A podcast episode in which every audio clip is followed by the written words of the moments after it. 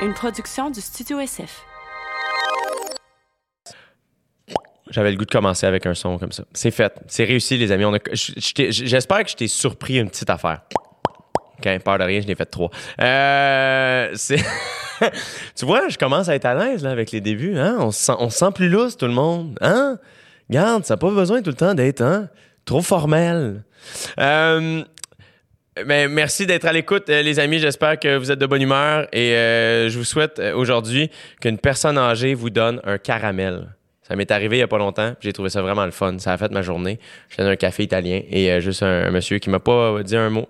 Il, il m'a donné un caramel. Puis j'ai fait. Me suis dit qu'à quelque part, il y a quelqu'un. Comme j'ai fait quelque chose de correct à quelque part pour recevoir ce petit sucre. Euh, le podcast d'aujourd'hui, j'ai un invité super. euh, je suis vraiment content. Euh, c'est un invité que vous connaissez fort probablement. C'est Stéphane Rousseau. Mais ce que j'aime de recevoir Stéphane Rousseau au podcast, c'est que c'est pas un gars qui fait des podcasts. C'est pas un gars qu'on voit dans la sphère des podcasts. Euh, donc, ça fait en sorte que on a comme accès à une autre version de ce gars-là qu'on a vu un peu partout. M- Mais là, euh, c'est très euh, décontracté. Euh, On parle de plein de choses. C'est vraiment un artiste multidisciplinaire. Euh, il fait un peu tout. Très, très, très, très humble. Pas euh, comme il semble pas impressionné de sa personne, puis c'est quelque chose que j'admire quand même. C'est pas de la fausse humilité. Tu sens une espèce de ah, non, c'est ça. Là, euh, fait qu'on a, on a eu droit à plein d'anecdotes, une conversation super le fun. Puis il y, a- eu une couple de fois où je suis un peu sorti de ma tête pour faire. T'es en train de jaser avec Stéphane Rousseau, moi, là. C'est. euh, quelle chance, c'est quand même le fun. Euh, fait c'est un gars qui fait ça depuis 40 ans. Il a, il a commencé dans un cabaret avec Roméo Pérus, ça n'a pas d'allure. Il a fait des bars de danseuses. En, avait, il avait 13 ans, faisait des jokes, il compte tout ça.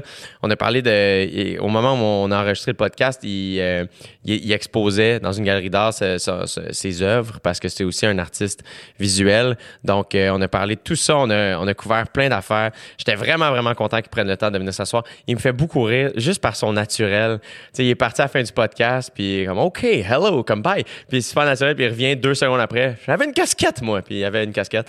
Fait que je sais pas, je, je- le trouve drôle, puis euh, j'apprécie vraiment, vraiment qu'il soit venu s'asseoir avec moi. Donc bref, voici une belle discussion que j'ai eue avec Stéphane Rousseau. Vous écoutez présentement dans vos douces petites oreilles. J'ai du temps pour discuter. Merci d'être là. Ouais, c'est Jet Stop qui discute. Ouais, c'est Jet Stop qui discute. Ouais, c'est Jet Stop qui discute. Ouais, c'est Jet Stop qui discute. All right. Hey, Steph, merci vraiment d'avoir accepté mon invitation. C'est parti, là, j'ai l'impression C'est parti, que c'est on, c'est là. Je suis proche du micro, tu me dis. je, je peux pas être plus proche, là. Je, euh, man, je sens, ça sent Phil Roy. Comment tu vas? Super nice. Ça va bien? Oui. J'imagine qu'on te parle full de ton expo en ce moment. C'est sûr que c'est ça. euh, Ben oui, c'est pas mal ça qui est dans, dans mon esprit, puis euh, C'est trippant en Dans mon esti. actualité, ouais.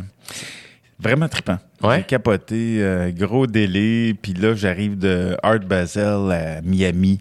J'étais Ouais. passé une semaine là-bas, ça a été tellement malade mental. Ah ouais, hein? Ben, dès le premier soir, ben, je suis arrivé là-bas, puis j'étais avec Yves Laroche, mon galeriste, puis avec Marisol, une de mes chums. Puis dès le premier soir, je suis comme... je me retrouve avec les gars de Mural, puis ils m'amènent dans un party, mais le party le plus underground de Miami. Non. Un truc de malade. Puis là, je tombe sur Okuda, qui est un des artistes que je capote le plus. Puis là, je suis là, puis c'est comme si j'étais avec, euh, je sais pas moi, pas Dali, j'exagère un peu. En tout cas, j'étais avec un super street artist Ouais. euh, malade. Là, je me retourne, puis il y a Tris- Tristan Eaton, qui est un autre artiste que je capote dessus. Là, les deux sont au même party. J'ai chillé là-bas assez tard. Malgré mon Leur as-tu parlé?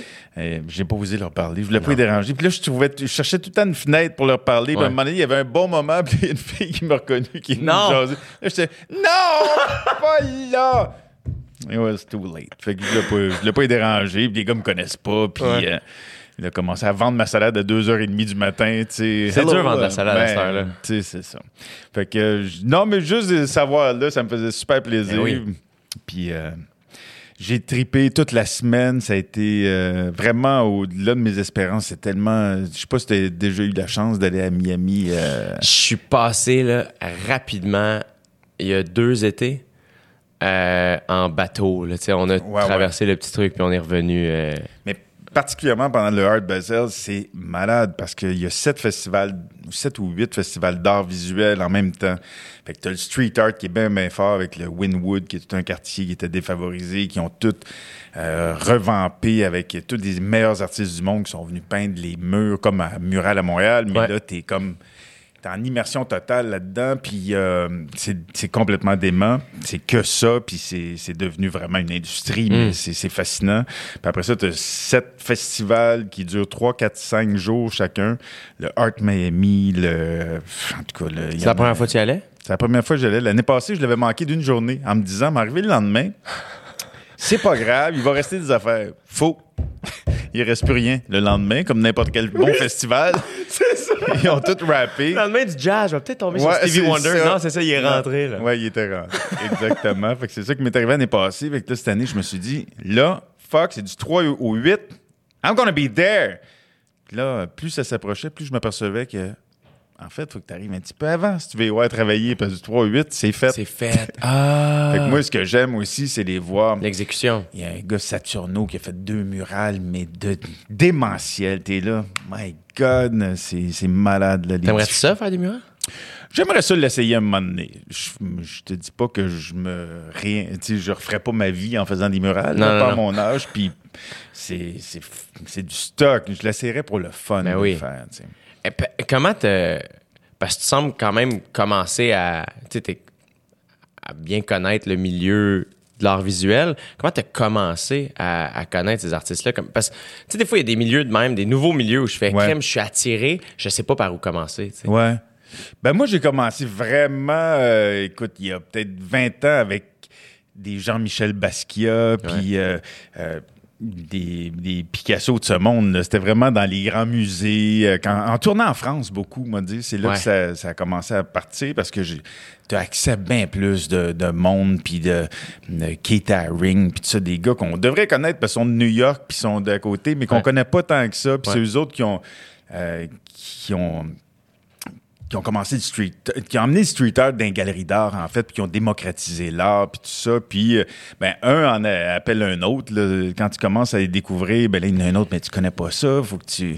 Fait que plus j'en faisais, plus j'en découvrais. Puis, euh, encore aujourd'hui, je m'aperçois qu'il y en a tout le temps. Ben oui. euh, des, des centaines que tu connais pas, là. Mais ça me fascine. Moi, j'aime ça au bout. Je capote. Mais je trouve ça tellement cool que t'es. euh, j'ai croisé euh, Gabriel Alatité, Po- Pony, la semaine passée. Ouais, ouais. Puis, euh, puis euh, que tu as croisé récemment, ou elle est allée voir ton expo, en tout cas, puis elle, comme, elle, été comme agréablement surprise dans le sens, c'est comme, ah, il fait de l'art visuel, comme, tu sais, c'est pas, c'est pas juste un artiste qui débarque puis fait, ben, j'ai- les moyens de, j'ai j'ai les contacts pour, whatever, tu sais. Ouais, tu ouais. le fais pour vrai, puis euh, est-ce que tu te sentais comme imposteur? Est-ce que tu as encore ça euh, aujourd'hui? Je me sentais pas imposteur à ce niveau-là. Je me suis déjà sen- senti imposteur dans d'autres euh, facettes de ma vie, mais là, sincèrement, il y a toujours, tu te sens, tu te demandes toujours si t'es légitime, puis, mais je fais ça avec beaucoup de passion depuis toujours. tu. Ouais, je dessine depuis que je suis gamin, vraiment. Euh, T'as ton mm, style à toi aussi, quand même. C'est ça qui est cool. ben ça, ça a été quand même euh, long, là, parce qu'au début, j'empruntais, comme on fait tous, là, en humour ou Ouais. ailleurs. On, bon, on s'inspire d'eux. Puis à un moment donné, plus, euh, plus tu s'en vas, plus tu peaufines ton affaire. Fait que c'est vrai que là, j'étais très, très touché de voir plein, plein d'artistes. De tout acabit, puis de, de tout, des, des milieux complètement différents, des gens du street, des gens de l'illustration, euh, du monde de Baie-Saint-Paul qui peignent des pêcheurs, d'autres euh, qui sont venus voir l'expo. C'était comme, oh my God! Puis là, j'ai compris aussi que c'est une famille, puis ça se tient quand même pas Ouais. mal. En même temps, il y a eu beaucoup de curiosité, mais euh, euh, puis je sentais qu'il était pas déçu. Il était comme, OK, t'es légitime, puis ça, ça me, ça me touchait. Puis j'avais envie, sincèrement, quand je peignais, là, j'étais là, écoute, peut-être que je vais faire ça une fois dans ma vie. Euh, J'espère qu'il va en avoir plein Ouais. d'expos. On sait jamais de quoi l'avenir est fait. Puis je me disais, je veux que ça soit sa coche, puis que le monde fasse, OK, c'est vrai qu'il fait longtemps qu'il en parle, mais là, il a fait ce qu'il avait à faire, puis c'est bien fait, puis on est content de... Quand est-ce que tu as fait ton premier atelier, comme que tu sais, que tu as passé du dessin à ce que ça devienne quelque chose de plus sérieux? Ben, écoute, j'ai, tu sais, ça c'était ma première expo vraiment solo, euh, mais j'avais déjà exposé à certains moments dans ma vie d'autres parce que j'ai eu différents styles, différentes passes. J'avais exposé dans le coin de Québec des, des, euh, des aquarelles pas mal torturées. Euh, J'avais exposé à Paris de, de, de l'art digital, espèce de print que j'avais dessiné, que j'avais scanné, que j'avais colorié à, à l'ordinateur. Puis que puis ça, j'avais fait ça au Bataclan dans le temps. Arrête. Ouais, dans le temps, ça commençait à prendre forme. Moi, j'étais en show au Bataclan. Et au Café du Bataclan, ils présentaient tout le temps des œuvres d'art. C'était comme une galerie-bar, là, tu sais. Puis là, euh, quand j'avais signé au Bataclan, je dis OK, je signe au Bataclan, mais me prenez-vous dans la galerie à côté? Fait qu'il avait dit Ben oui, Ben cool. no problem. Fait que j'avais présenté ça là, mais c'était pas, c'était pas officiel comme là, c'était officiel. Ouais, ouais. C'était plus. euh, Puis c'était comme. Je m'en étais même pas occupé dans le sens que j'avais mis mes œuvres là. J'étais concentré sur mon show. C'était la première fois que j'étais à Paris. Là, mes œuvres, je m'en C'était la première fois que tu faisais un show. Ouais, euh, c'est ça. T'étais en résidence au Bataclan? Ouais. C'est en quelle année? Ça, j'ai fait. La première fois, j'ai fait 45 soirs, c'était en 2001. Tabarnane, 45 quand même. Ça a été vide pas mal tout le long. Non, c'est pas vrai. Ben, parce qu'il y a eu les, euh, les attentats du fameux 11 septembre. Moi, je commençais le 12 septembre. à non, Ouais.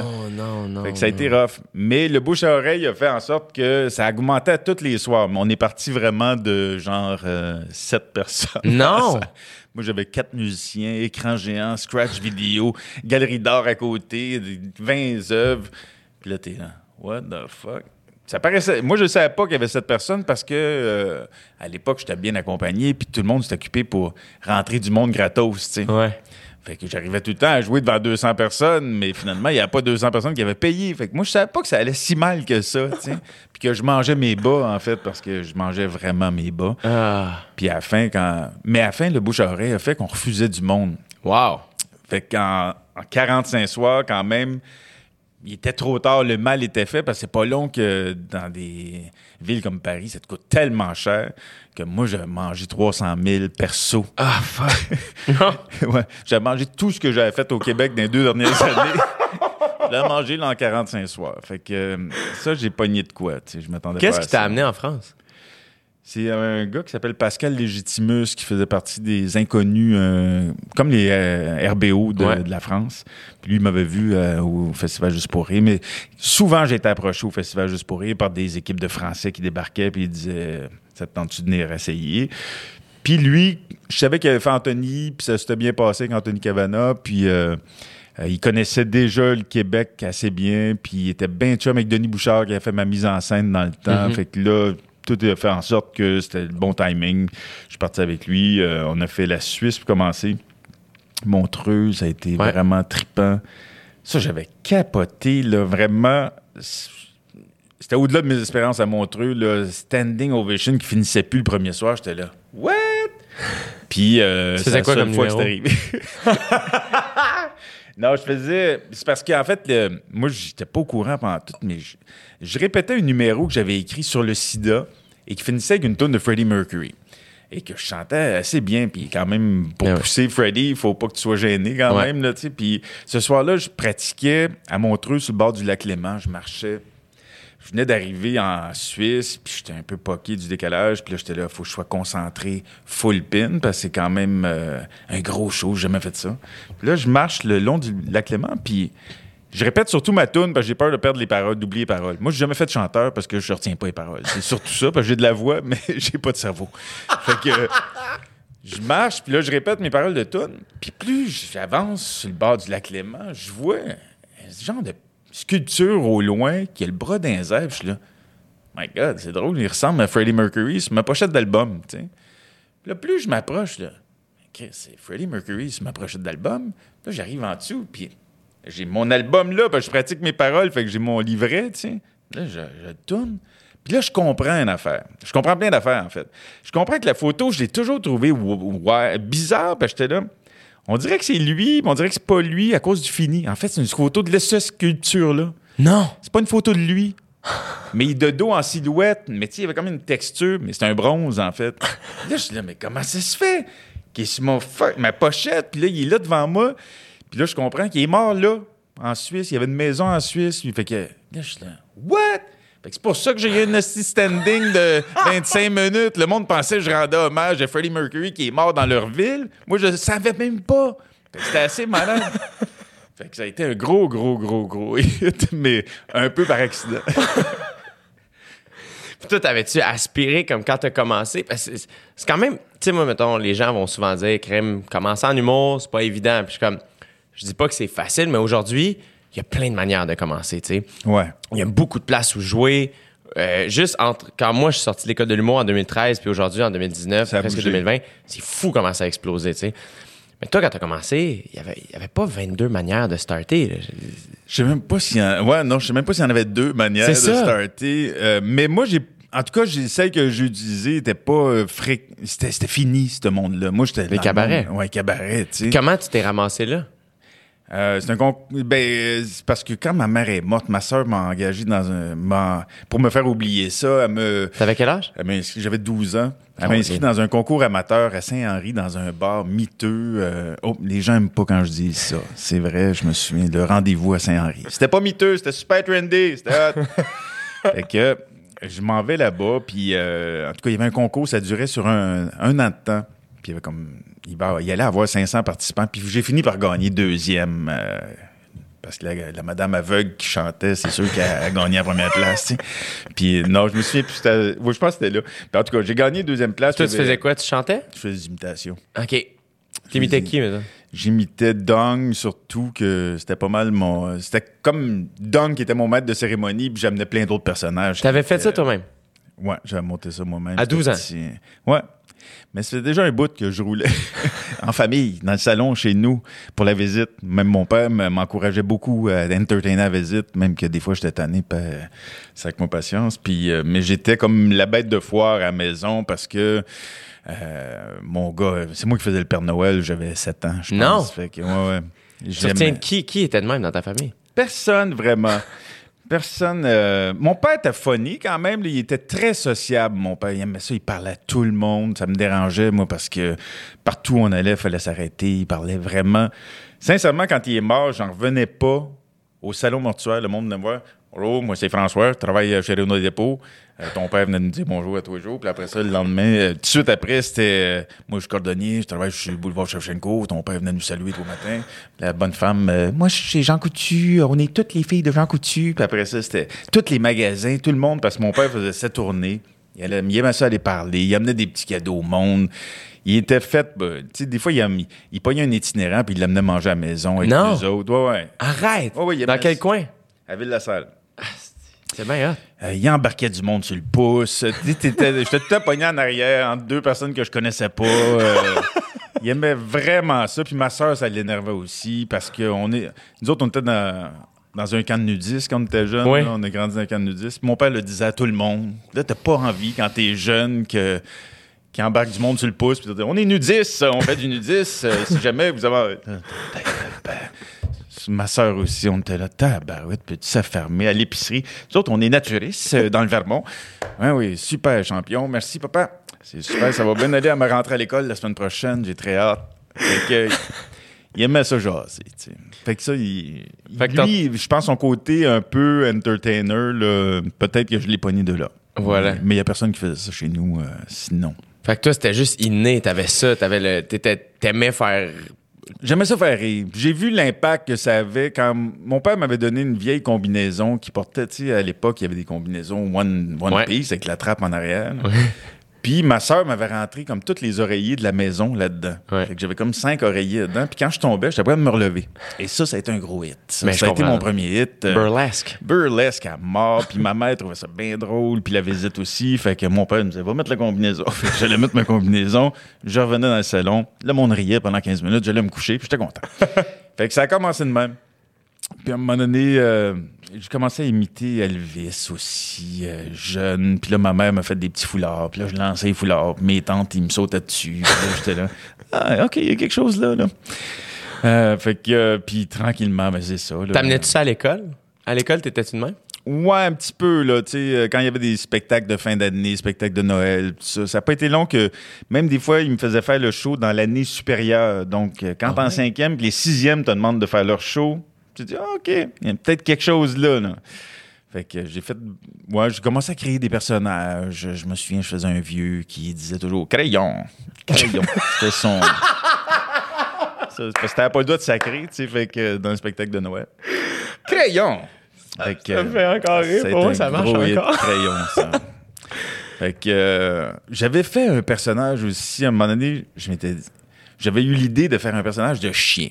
Je m'étais loué un costume de mascotte chez Ponton. Mon père m'amenait là sur Saint-Sulpice, dans le Vieux-Montréal. Ça a déménagé à cette heure sur Ontario, dans l'Est. Mais euh, j'avais loué un costume vraiment de mascotte. La tête était grosse de même. Puis là, on m'avait dit, ouais, mais c'est pas terrible, on ne verra même pas la face. Là. Puis là, j'étais, ouais, je vais l'enlever dans le milieu du numéro, en tout cas.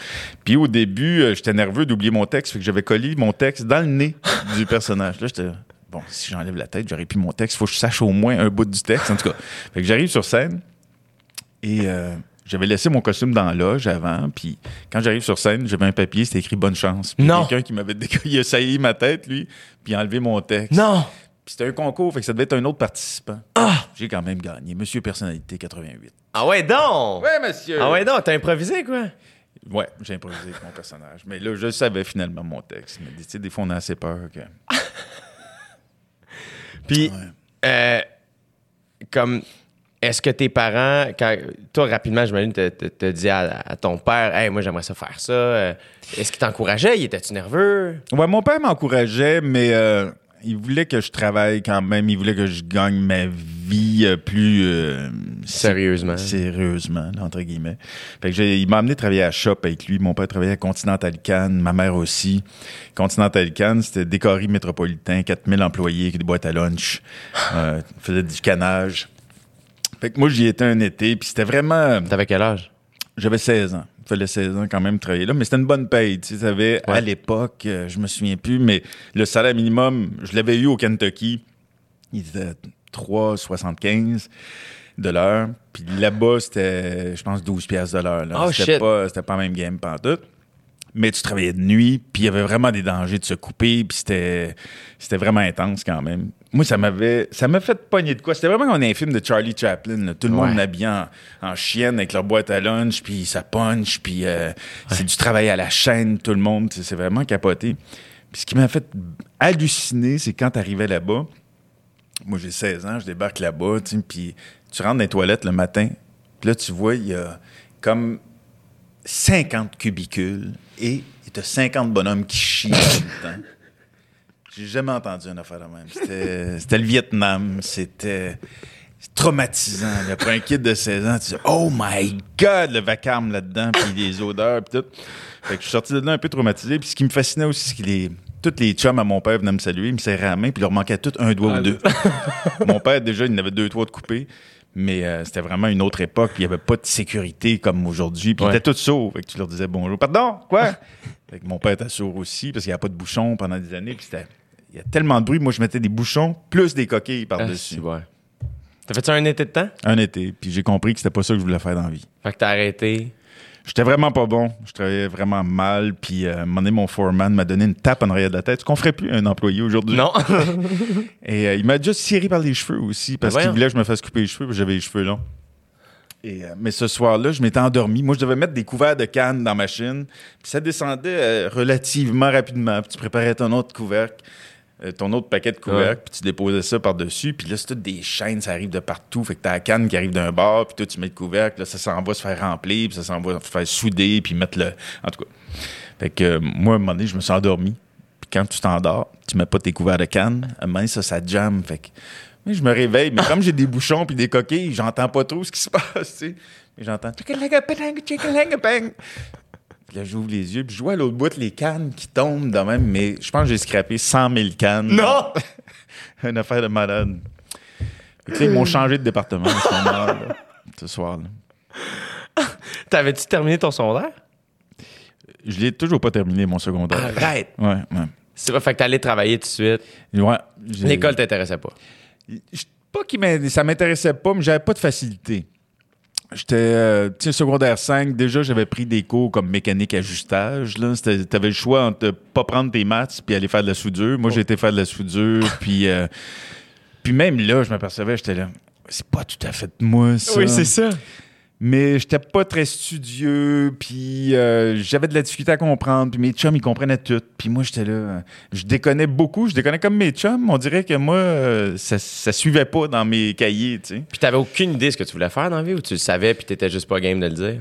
Euh, je savais que j'aimais ça faire de l'humour, puis Mais j'étais un peu perdu. Tu sais, le fait que ma mère décède jeune, on m'a un peu couvé aussi, on m'a un peu protégé. Puis en même temps, euh, mon père n'était pas tellement présent parce qu'il fallait qu'il travaille, Travaille. puis il travaillait fort. Fait que c'est plus ma grand-mère qui me gardait. Fait que j'étais capable de bien passer assez vite. Excellent bulletin. Regarde, signe là, ma tante, euh, tout va bien. fait que j'avais pas des notes euh, très impressionnantes, là. Ça a dû être top. 12 ans, là, perdre sa mère, c'est. Ben, c'est c'est très jeune, mais en même temps, je pense que ça a été beaucoup moins dur pour moi que pour ma soeur qui avait 17, qui, elle, comprenait tout. À 12 ans, il y a des bouts qui t'échappent quand Ouais. même, tu sais. euh, euh, fait que c'était pas... euh, ça a été plus dur après, là, tu sais, une fois quand tu, ré- tu réalises, ça prend une Ouais, couple d'années, je pense, à vraiment réaliser que c'est pour de bon, là. c'est pas temporaire, cette situation-là, là. Parce qu'au début, tu sais pas trop, là. Tu es comme un kid. Puis, Ben ouais. ben, t'es un kid. Voilà, pas comme un littéralement. kid. là. Tu te ramasses d'un concours à Saint-Henri. puis là- Ouais, c'est ça. Puis tu profites. Pas. C'est ça. Puis c'est- c'est- ça a fait ça. là. J'y pensais pas trop. Fait que là, tu te mets à travailler. Euh, euh, à ce moment-là, c'était qui tes idoles? Comme qui, qui, qui- Parce que, je veux dire, aujourd'hui, il y a plein de manières de consommer l'humour. Tu Ouais. tu peux savoir où checker. À ce moment-là, comme, t'avais-tu vu du monde faire ça? T'avais-tu entendu? Ouais, ouais. Mais euh, surtout des Américains, moi. Mais je sais pas où c'est. J'ai pogné ça, comment ça se fait que je me suis retrouvé à regarder. Je pense que peut-être l'influence d'un de mes chums aussi qui en consommait euh, pas mal. Mais c'était bien gros Eddie Murphy, Richard Pryor, c'était euh, Bill Cosby. Trois blacks. Ben oui. Ouais. Mais euh, très solide. Bon, le dernier, on, Malheureusement. il a comme viré. Ouais. Mais bon. C'est quand même des. des- des- c'est, c'est, des solides inspirations à voir jeune. Eddie Murphy, Richard Ouais. Pryor, là. euh, Ouais, puis euh, de l'autre côté, j'avais Yvon Deschamps, Sol, Les Cyniques, euh, Ouais. j'avais Plume la Traverse que j'aimais bien. Il y avait du Québécois aussi, mais il y avait beaucoup d'Américains parce que moi, j'ai été élevé à moitié en anglais moitié en français. Parce que comme ma mère est décédée, c'est ma grand-mère qui est pas vraiment ma grand-mère, qui est ma grande tante et qui est anglophone, qui habite en bas de chez nous. Euh, c'est l'inspiration de Madame Jagger. c'est un peu l'inspiration de Mme Jagger. Après ça, c'est un ramassis, Mme Jagger, de toutes les petites madames. Ouais. Puis euh, elle s'est peaufinée à Magog où j'étais animateur radio, puis qu'il y avait toujours une bonne, bonne femme qui s'appelait Madame Giguère qui appelait pour des concours. Fait qu'elle a comme rappé la patente, puis euh, c'est devenu Madame Jigger. Mais un Jigger, au départ, c'était un joint. Euh, Ah, je savais pas. ouais. Ah d'ailleurs, il y a une anecdote tantôt que je n'ai pas, euh, j'ai pas terminé parce que je suis parti sur autre chose. Mais quand j'étais en Suisse Oui. et que j'ai fait, j'ai eu mon standing au Ouais. De la mort. Là, je remonte dans la chambre d'hôtel, puis je suis comme, My God, c'est malade, je capote vraiment. Puis euh, c'est mon premier succès euh, hors pays. Puis là, je suis là, c'était cœur, ce qui se passe. Euh, Puis je fumais des smokes dans le temps, fait que je sors mon paquet de cigarettes. Et là, je vois que dans mon dans mon paquet de cigarettes, j'avais un joint roulé que j'avais ramené du Québec qui a passé les douanes. J'étais, oh my God, ça aurait tellement plus mal tourné. Mais là, j'étais tellement content de l'avoir et célébrer. C'est ça que j'avais voulu raconter. Puis là, je reviens au party, puis là, mon gérant de l'époque, t'as de l'air buzzé.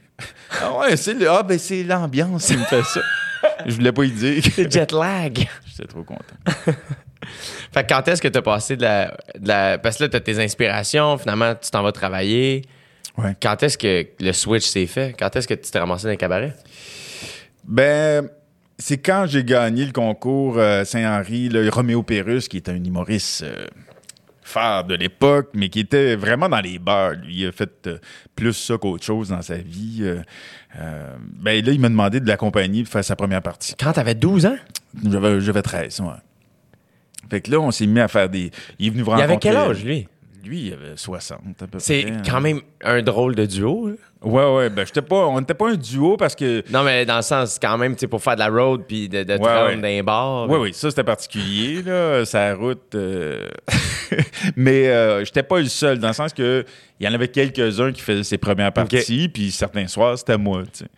Puis euh, il était venu rencontrer mon père. C'était un gars de Ville-la-Salle. Fait Ah. que euh, mon père avait confiance. Au début, il nous accompagnait, puis à un moment donné, euh, il nous a laissé aller. Toi, Mais, tu faisais combien de temps? Je faisais 15 minutes. Puis on faisait trois bars par soir, à peu près. Fait que lui, il faisait, je pense qu'il faisait une demi-heure ou 45 minutes. Puis là, on changeait de bar, puis on allait en faire un autre. Des fois, on en faisait juste un quand c'était loin, mais souvent, c'était trois. Puis il m'est arrivé une, une semaine, je me suis dit, on en a fait 15 dans la semaine. Puis je recevais 50 pièces à chaque fois, moi. C'est vrai. Fait que là, mon père s'est fait tabarouette. il était assez impressionné quand même. Là. Ben oui. À 13 ans, 50 pièces 15 fois dans ta semaine. Euh, Puis je me souviens, quand j'avais fait ça, 15 bars dans la semaine, j'avais tout mis mon argent sur la table de cuisine quand je suis rentré à 3 heures du matin. Genre, j'avais tout rempli la table de cuisine. Puis quand je me suis levé le matin, toutes les billes étaient à terre. Puis j'avais insulté mon père. Ah! Mon père était comme tu viendras pas flasher ton cash, tu sais comment je travaille moi pour faire de l'argent puis moi j'avais pas compris ça, je comprenais rien. Le matin, je me lève, j'étais sûr que mon père allait être super euh, emballé euh, Ben du oui. fait que son fils gagnait tant d'argent, mais c'était un peu particulier aussi jeune gagner autant d'argent. Ben oui. Je m'en achetais des bonbons. Est-ce que vous n'aviez parlé de ça? oui, oui, on en a parlé direct le lendemain matin. là. Mon Ça, père niaisait pas longtemps pour. euh, Fait que ça s'est réglé. Premièrement, je n'ai pas refait 15 shows par semaine parce que ça avait été un peu exagéré. Mais euh, je faisais quand même du cash, puis euh, je le mettais à la banque. Puis t'allais comme. Tu rentrais tard, t'allais à l'école. Je comprends que t'avais de la difficulté à l'école à un moment donné. Ouais, ça m'a pas aidé à c'est sûr. Mais euh, bon, euh, j'étais dans mes dernières années de secondaire, on voyait que c'était pas ça ma tasse de thé. Puis après ça, j'ai pris des cours aux adultes, j'ai continué à faire des shows. euh, je voulais prendre des cours aux adultes pour finir mon secondaire. C'est parce qu'il me manquait juste histoire que j'avais pas terminé. Puis finalement, je l'ai jamais fini. Fait que Tu sais, tu, fait que tu sais pas la fin de l'histoire, dans le fond. je sais pas la fin de l'histoire. Ça, Si c'était la fin du, ce serait super, mais on finit pas là. Il reste encore de discussion. Mais euh, Fait ouais, que t'as non. jamais arrêté de faire des shows. Comme, fait comment, quand tu de 13 ans, comment le switch s'est fait? On dirait. Hey, t'as dû voir des affaires les bars qui n'avaient pas d'allure. Ouais, vraiment. Mais tu sais, j'ai toujours continué à travailler quand même. Je m'étais pogné des jobs. Là. Je travaillais au Kentucky le jour, je faisais des shows le soir. Euh, une fois que j'ai slacké l'école, là, à Ouais. 16 ans à peu Ouais. près. Là. Euh, ouais, je me, je me pognais tout le temps une petite job. Je travaillais dans les salons de bronzage. euh, Je travaillais, euh, je lavais des bateaux euh, l'été. J'étais concierge dans les écoles. J'ai travaillé comme vendeur de souliers. Voyons. Euh, ouais, ouais, j'ai fait plein de jobs. Plein de jobs. Puis trois soirs par semaine, je faisais des shows à peu près. Encore avec Roméo Pérus?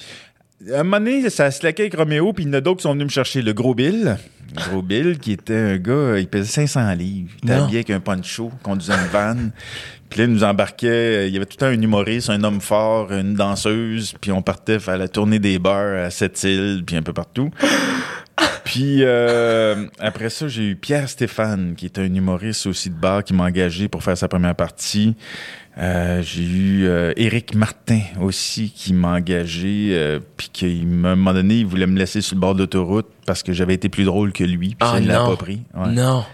Puis il avait arrêté le char à, à Kanawaki dans la nuit pour me dire tu débarques.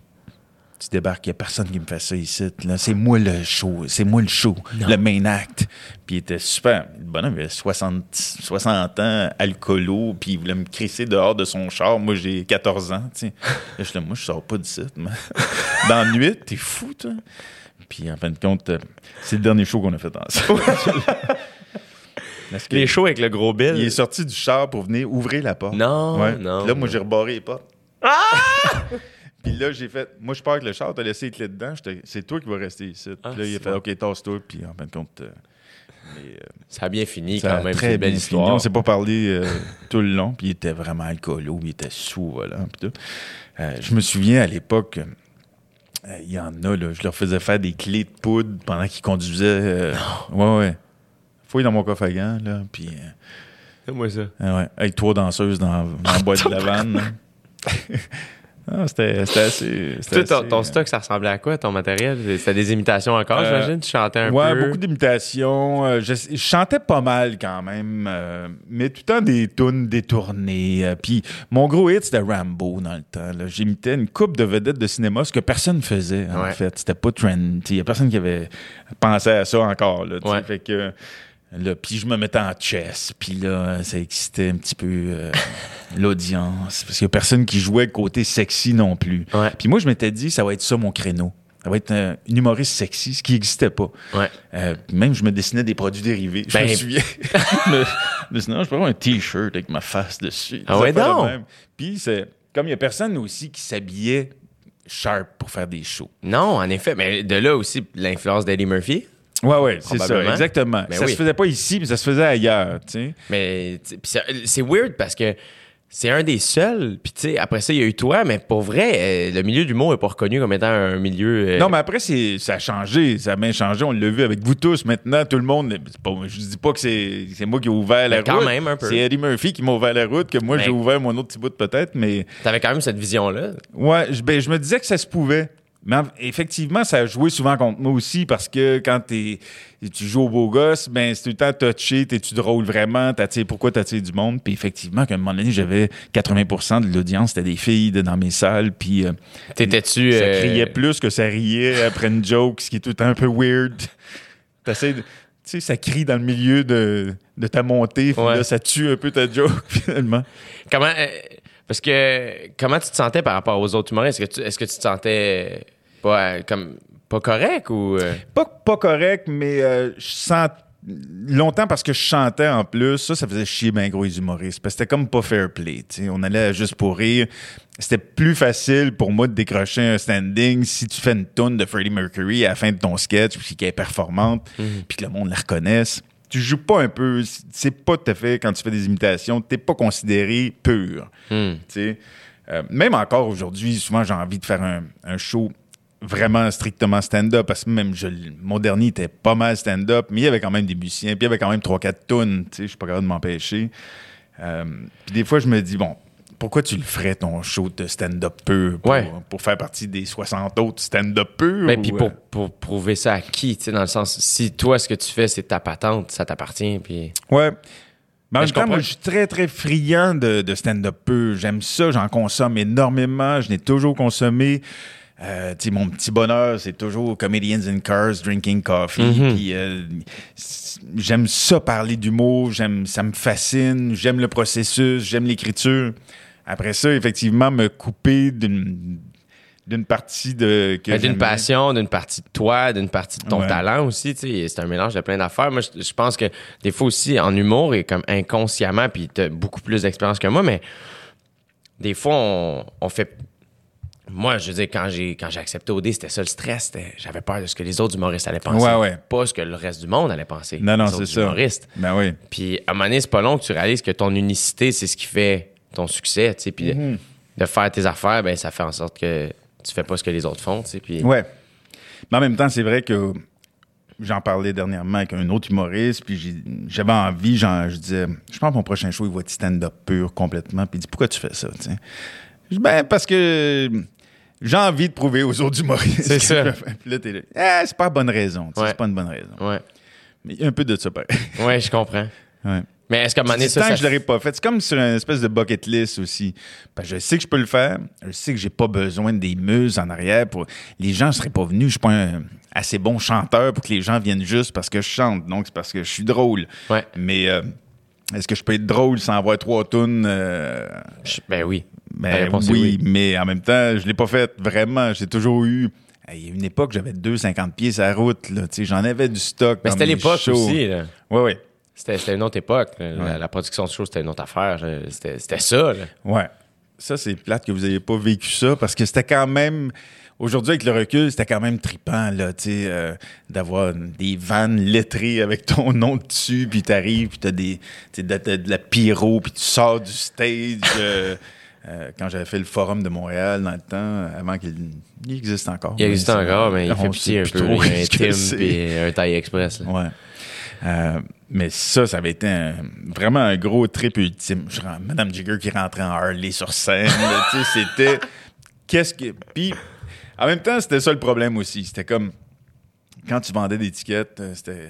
Il n'y a plus personne qui te challengeait, tu sais. Ah ouais? Il y a Ben- personne dans ton entourage, les gens avec qui tu travaillais. et- Ben, mon premier show avait tellement marché que le deuxième, ils ont fait vas-y, fais ce que tu veux. Puis ça a donné un peu n'importe quoi.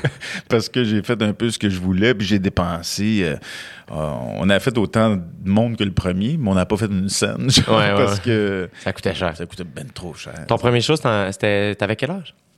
Mon premier show officiel, c'était en 92. Fait que quel âge j'avais en 92? D'après moi, j'avais 30. Je sais pas. hein. Ouais. Je suis né en 66. On fait le calcul rapidement.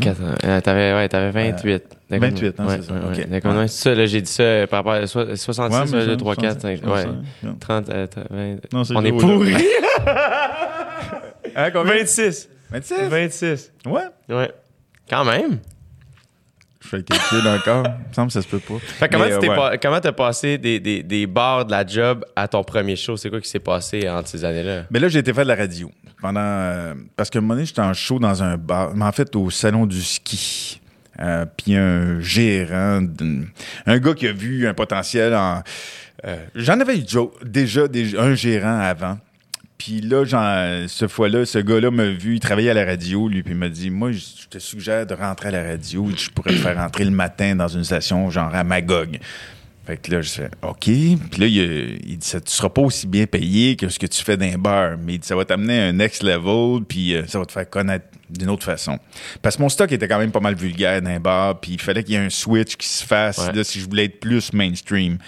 Fait qu'il m'a amené à Magog et. euh, en je pense en une semaine, on était rendu numéro un. ça a été tellement vite. Ah ouais? Il y avait tellement rien qui se passait Ouais. C'était des émissions plates. Là, t'amènes du funny à la radio Ouais. le matin.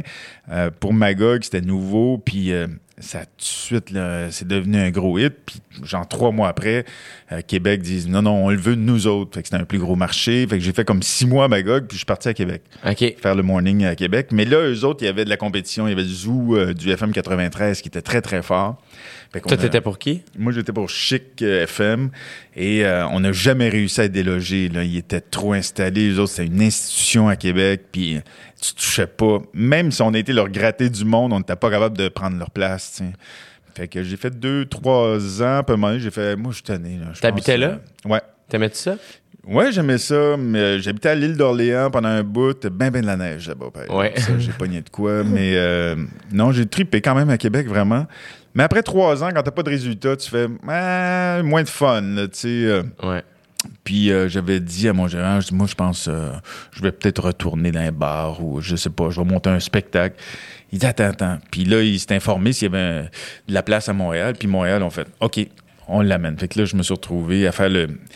Il n'y avait pas de place dans le morning. Fait qu'ils m'ont fait faire le drive, le retour à la maison avec euh, Mario Lérette. Puis on est devenu numéro un. Puis ça a été vraiment un gros carton. Tu devais préférer le retour que le matin. Ben moi. oui, Le- ben oui, finalement. euh, Se lever à 3 h du matin, c'est c'est pas le fun, pas le fun du tout. Euh, fait que, Surtout à l'âge que t'avais, là. Ah non, tu devais vouloir sortir. vie, puis- Puis là, puis moi, je sortais pareil. Fait que des fois, je dormais à la station. euh, puis je faisais des shows le soir aussi, ce qui était complètement euh, dément. Là. Des fois, je faisais des shows à Montréal le soir quand je faisais le morning à Québec. Non, Là, je roulais de nuit une couple de fois. T'as eu peur. Ouais, ouais. Parce que tu sais, je me donnais des permissions. Là, tu sais, sur l'autoroute. OK, je vais dormir juste 10 secondes. C'est super C'est dangereux. malade. Et pourtant, je l'ai fait souvent. Puis euh, dans le temps, t'avais même pas la petite bande qui Brrr, t'avertissait. mais il là, l'avait pas, là. ça. Et que là, t'en- Le cœur t'arrête, ouvre la fenêtre, tu te mets le bras dehors, tu mets la musique au bout. euh, hey, c'est pas le fun. là. Faites attention si vous écoutez ça en char, là, mais le- le- quand tu te réveilles, là, là t'es, correct pour une demi-heure. Ah ouais, là, là, t'es. euh, Mais des fois, c'est tellement dur. Souvent, je me suis collé pour dormir un peu, là, mais je faisais ça. Alors, j'arrivais, euh, je m'en allais direct à la station le matin. euh. Fait que la radio, ça a été quand même euh, un gros tremplin parce que j'ai appris une- vraiment une discipline de travail. Écrire des gags tous les jours, puis... T'avais pas de writer à cette époque-là. Tu devais être on seul. avait des writers avait? à un moment donné à la station, des gars qui travaillaient pour nous autres, ouais, quand même pour la radio, mais moi, j'écrivais beaucoup de mon matériel. Mhm. Puis euh, après ça, bon, ben, CKMF, ça a été, euh, ça a été quand même un gros hit. Euh, fait deux ans, puis là, moi, j'avais envie de monter sur scène, fait que. la Deuxième année, j'étais comme plus là dans ma tête. là. J'avais envie vraiment de monter mon show. Puis on a fait le premier show. Et Qui s'appelait juste Stéphane Rousseau? Qui s'appelait probablement Stéphane Rousseau, comme à peu près tous mes shows. Oui. à la fin, j'ai commencé à mettre des titres parce que euh, j'ai quelques billets euh, chez Ouais. nous. Là, des- des billets d'or, des c'est billets plus, de platine. Rousseau, 100 000, Rousseau, 100 000, Rousseau, 100 000. Je sais pas quel show, c'est quel show. Fait que euh, j'ai fini par commencer à mettre des titres. plus- Fait que ton premier show, euh, tu l'as écrit. comme, comment tu l'as monté? T'as-tu approché une boîte de production? Y a-tu quelqu'un qui t'a aidé? Ouais, ben, c'est mon gérant de l'époque là, qui a approché Jean-Claude L'Espérance de chez Avanti. Ouais. Puis ça a été. Je me j'ai pas pu savourer le premier succès tellement qu'il a été immense et euh, que je l'ai même pas répété par la suite. là. J'ai vendu presque 300 000 billets euh, euh, comme ça. Là. Wow! Fait que moi, je me rendais pas compte parce que je savais, genre, que je sais pas, Ginette Renault en a vendu 400 000. Ouais. Fait que là, j'étais là, ah, fait chier, pourquoi j'ai pas vendu 400 000? Tu sais, Ouais. t'es trop con pour réaliser que c'est Ça, ça extraordinaire. quelques années quand même. Là. Ouais, ouais, ça, j'étais sur presque trois ans, tu sais, cette tournée-là.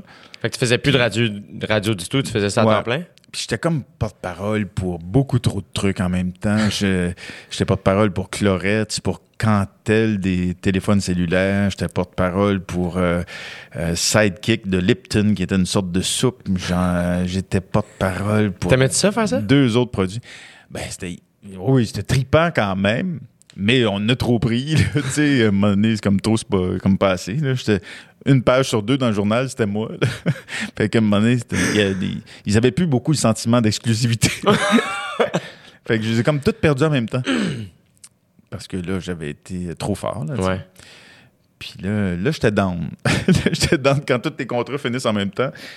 Ça change pas mal euh, ta paye, là, Ouais. entre autres, et ta visibilité. Puis, euh, puis après ça, ben, quand même, j'ai fait plein, plein d'autres euh, projets. J'ai enchaîné des spectacles. Puis, Là, la, la- la fin de la première tournée, mettons, est-ce que t'as pris une pause ou t'as tout de suite enchaîné avec le deuxième show? J'ai enchaîné pas mal les. euh, j'ai enchaîné pas mal toutes les shows. A- après le premier, j'ai pris une pause peut-être de quatre mois. Puis après ça, j'ai toujours enchaîné. Puis là, tu sortais un nouveau spectacle. Il n'y avait pas de rodage à l'époque, dans le sens comme au bordel, c'était pas à coup de 15 minutes. C'était, hey, on écrit un show, puis on le pratique dans les salles, puis c'est parti. Ouais.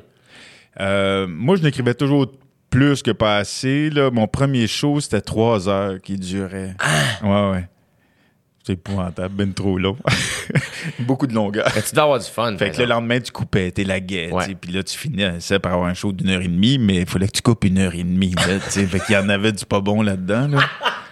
Euh, Puis le deuxième show, tu te dis, t'as mis le paquet. Qu'est-ce qu'il y avait à part Madame Jagger sur un Harley? Ah non, mais c'était fou. J'avais une piscine hors terre sur scène. Les gars en coulisses, il n'y a plus de place. J'avais un décor, mais un décor tout en forme qui prenait toute la scène. Je m'étais inspiré du film Alien pour faire mon décor. C'était comme un peu organique, euh, weirdo. Euh, j'avais un barbecue. Non, le barbecue, c'était dans le premier.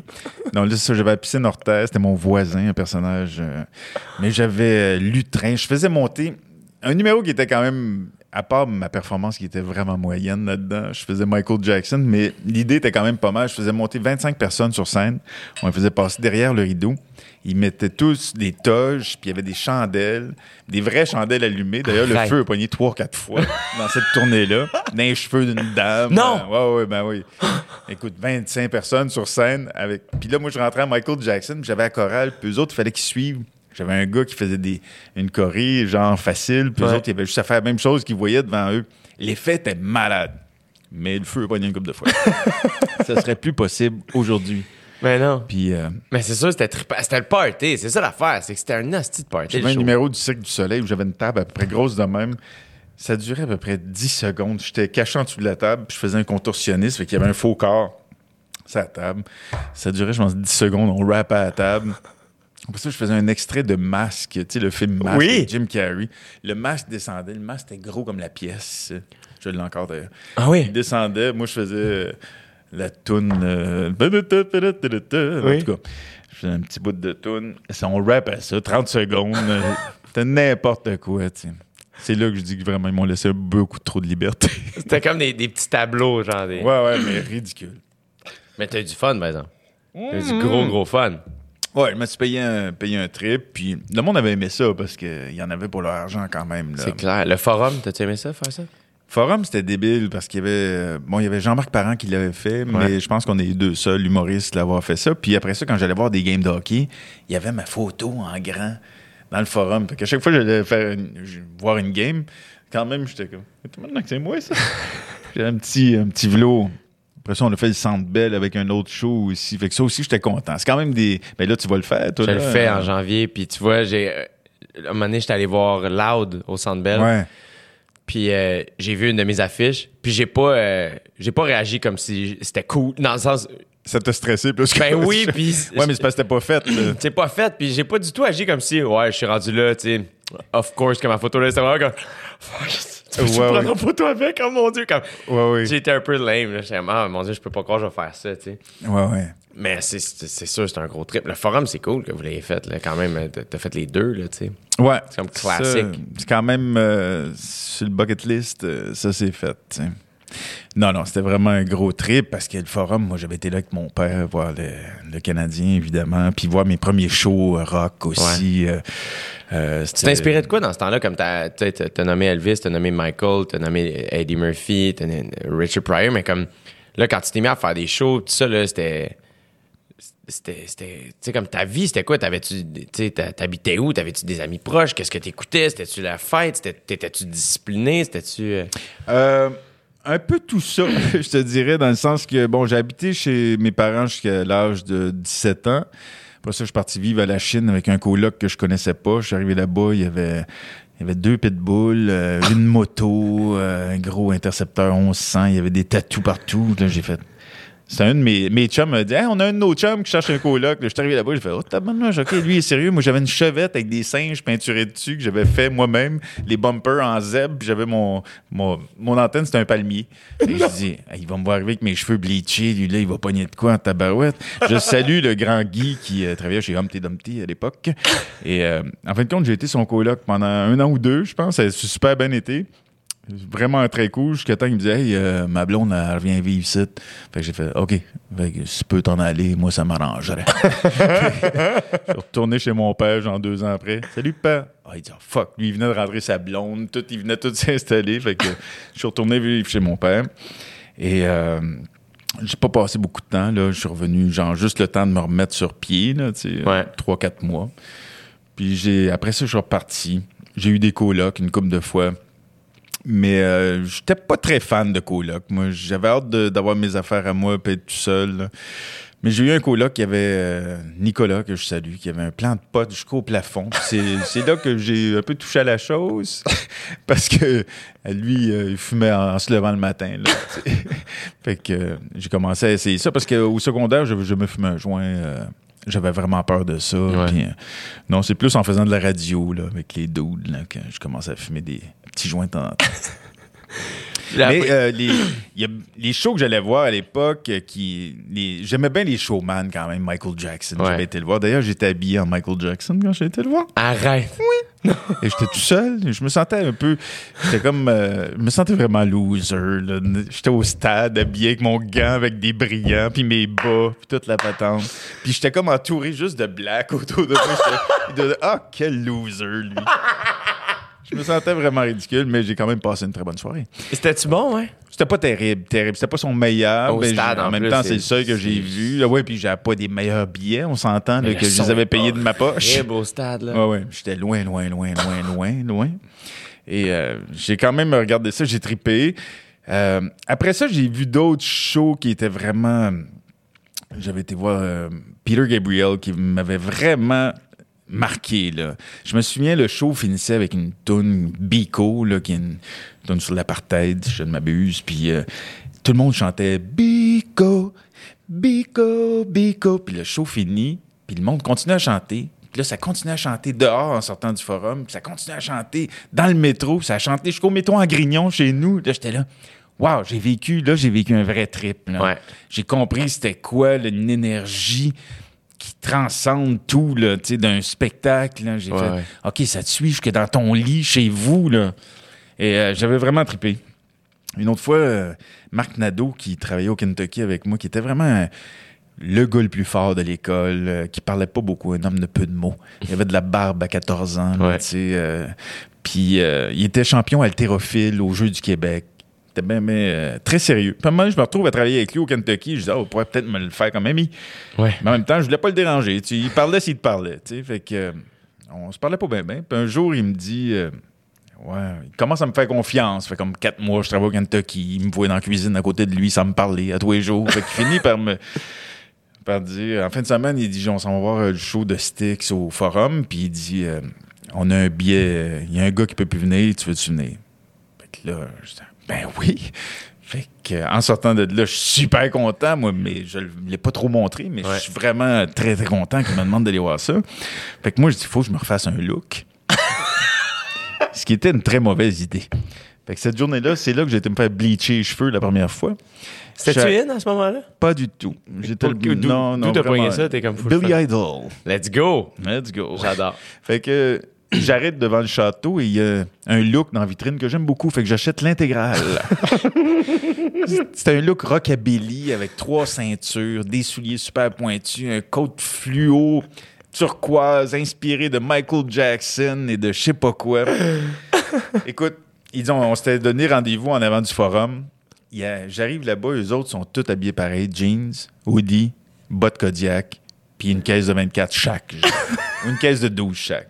Moi, j'arrive avec un six-pack de Sarasota qui était des coolers, avec un flamant rose dessus, habillé en turquoise, les cheveux bleachés, des ceintures. Je m'étais fait une ligne de noir en dessous des yeux. Ils m'ont pas parlé de la soirée. Ils- je marchais avec eux autres, là. Attendez-moi, les gars! J'étais toujours à peu près huit pieds en arrière. Lui, il, était- il m'a vu arriver, là, là, je faisais honte devant ces deux chums anglo qui me connaissaient pas pantoute. Oh, man. Puis j'ai pas marqué de points ce soir. Astique. Un moment donné, je les ai même perdus. Enfin, Je pense que c'était volontaire de leur part. Les gars! Guys! Puis euh, je les ai, euh, genre, fini par les spotter un peu plus tard et courir après eux autres pour finir prendre le métro avec eux autres. Ben, j'avais peur de prendre le métro pour rentrer. J'étais tough, quand même. That kind of dude. Yeah, man. Le show, t'as-tu bon?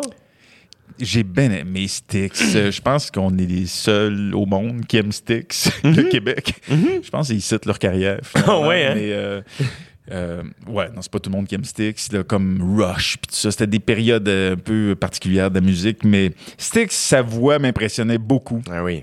Puis, ah oui, tu connais ça un peu, Styx? Oui, un Ouais. peu, un peu. En tout Là, tu sais, cas, moi, mon père, il m'a initié Peter Gabriel, Rush, euh, euh, Phil Collins beaucoup, Toto, euh, Genesis. Genesis, tout ça, là, Yes. name it, Led Zepp, yes. Ouais, c'était, trippant quand même. Rush, c'est le seul vol de ma vie. J'ai volé une cassette de Rush aux Zellers.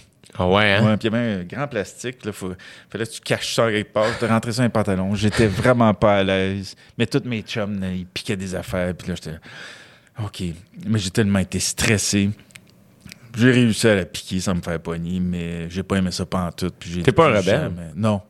Non. Pas là-dessus, en tout cas. Pas que je suis pas sur grand-chose. Non, c'est ça. J'ai souvent eu des copains rebelles. Je me suis retrouvé dans des positions euh, délicates, des situations dangereuses.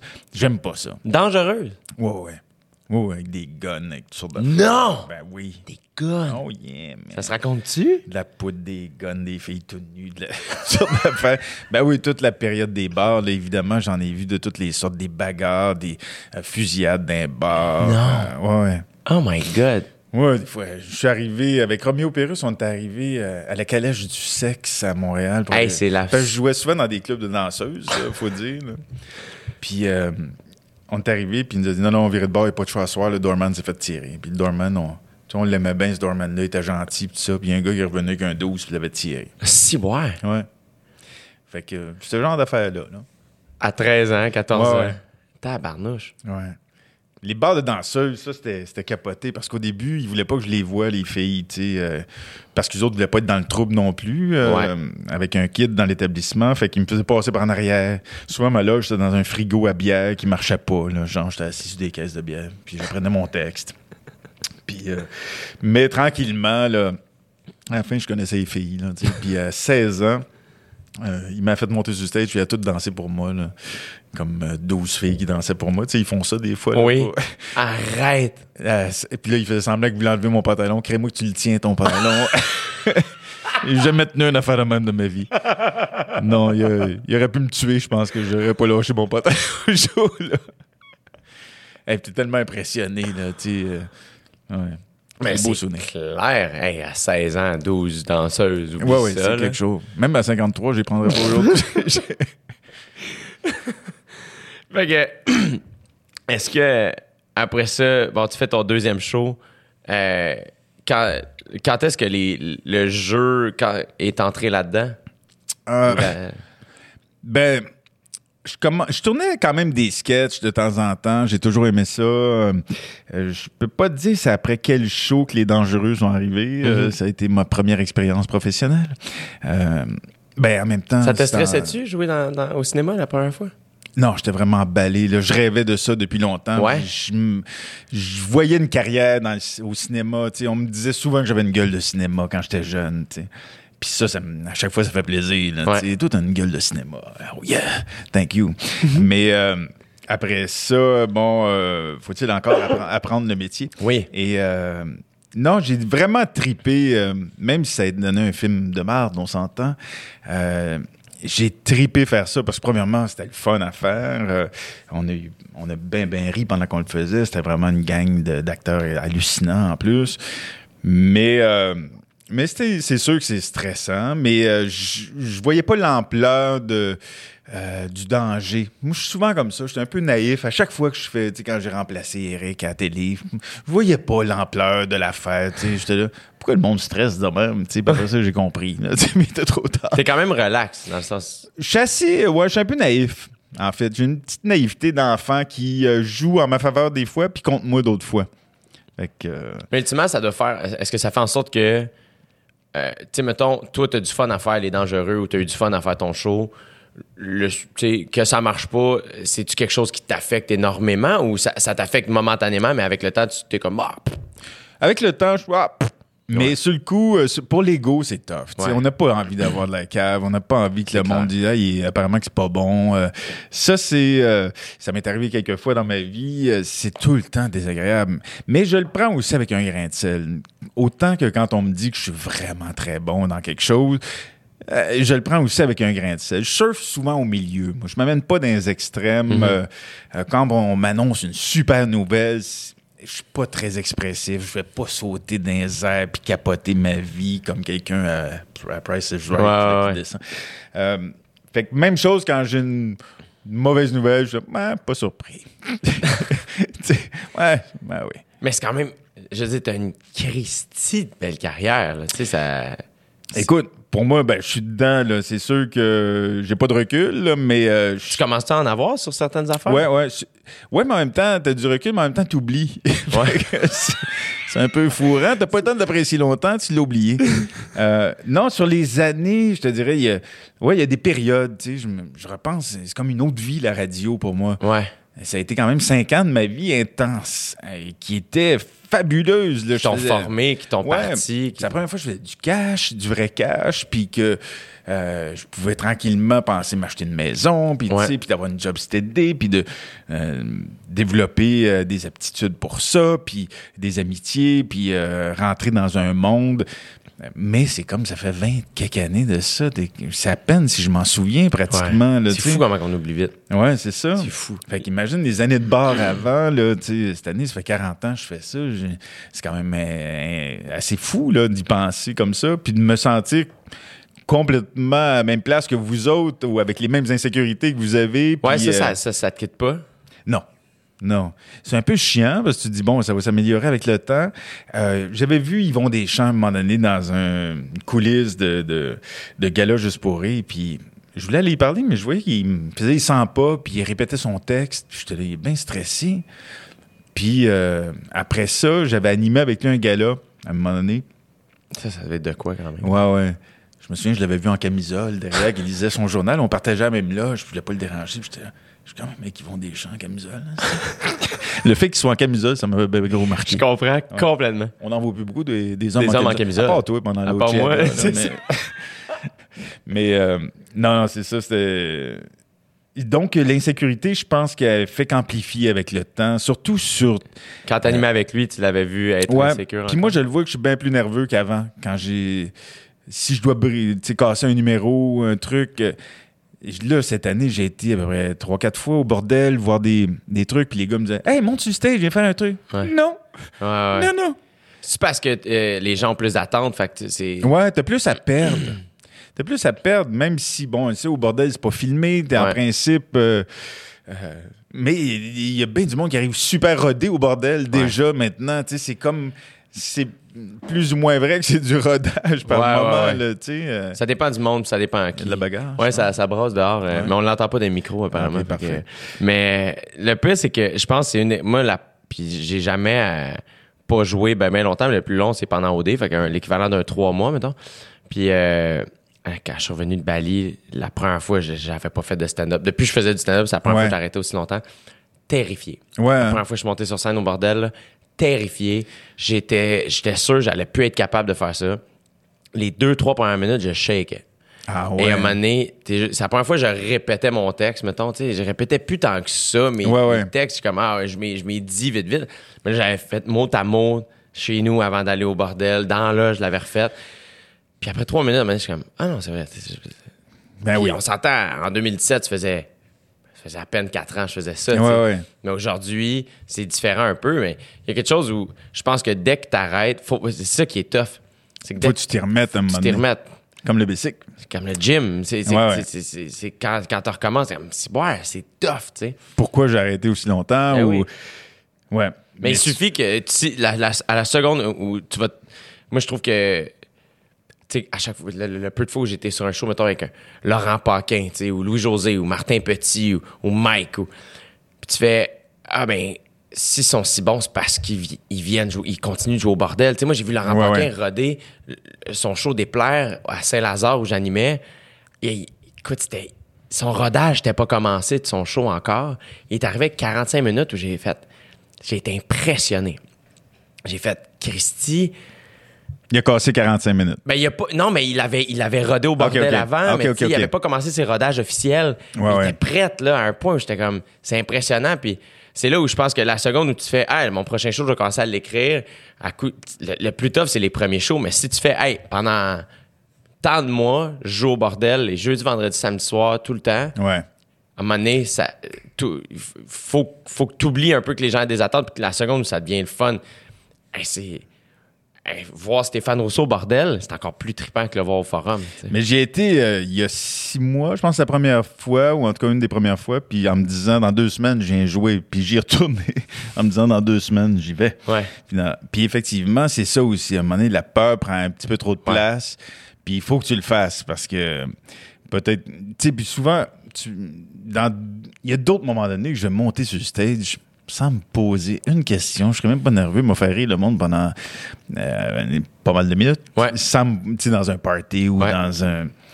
Puis Mais ça, tu l'as en plus. puis après, t'es dire. content, tu, tu vas t'asseoir, tu dis, ah, j'ai- le fun, si j'ai trippé. Moi, j'ai commencé à faire des shows improvisés, des shows de crowd work, OK. où je suis monté. Parce que j'en faisais pas mal dans mon show, j'en faisais beaucoup quand j'animais aussi dans les bars. Puis à un moment donné, il y a un de mes chums qui a fait Man, quand tu fais du crowd work, c'est vraiment le fun. Faudrait aller au bout de ça. Tu penses Ouais, que ouais. tu serais capable de faire un show de ça. La première fois que je l'ai fait, j'étais super nerveux. Puis je l'ai- au total, j'ai dû en faire peut-être euh, 13 ou 15. OK. là. Ah, c'est le fun. Là. Entièrement improvisé. Entièrement improvisé. Wow. J'embarque avec rien. Mais tu rembarques-tu avec une petite ligne dans le temps que, qui, que tu as déjà fait, fait? euh, euh, à un moment donné, je les utilisais pour roder des numéros, mettons, pour euh, des galas ou whatever. Fait que je finissais souvent avec un numéro que je testais. Mais, mettons, si c'était à refaire, euh, je pense que je ferais juste une série de shows de, de, de 100% improvisés.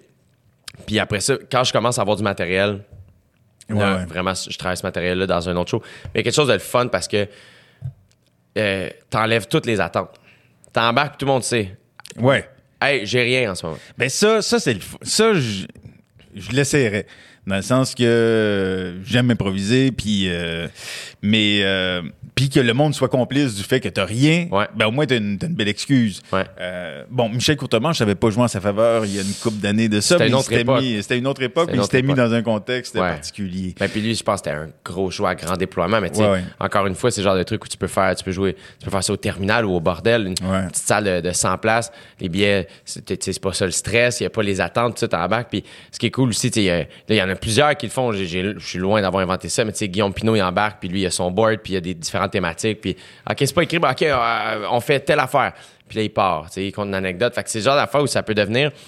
Puis ça, ça fait en sorte que aussi, en plus, le public a comme accès à ta création, puis il y a quelque chose de Ouais, super ouais, fun, là, tu sais.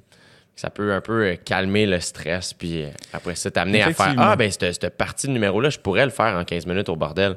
Puis, euh, parce qu'en effet, des fois, là, si tu passes après, après Louis-José qui rode son la Ben, disque, la veille de la disque, ben oui, ça un se peut peu- que si t'arrives avec une veille. Moi, à chaque fois que j'y étais, j'avais tout le temps des killers. Là. François Bellefeuille qui était Ouais. full en forme, Louis Ben oui. Joe. euh, je t'ai vu aussi, je pense, une fois. se peut. Non, t'étais pas là. C'était pas toi. C'était un autre gars qui une barbe. Ah, oui, oui. Didier Lambert. Voilà.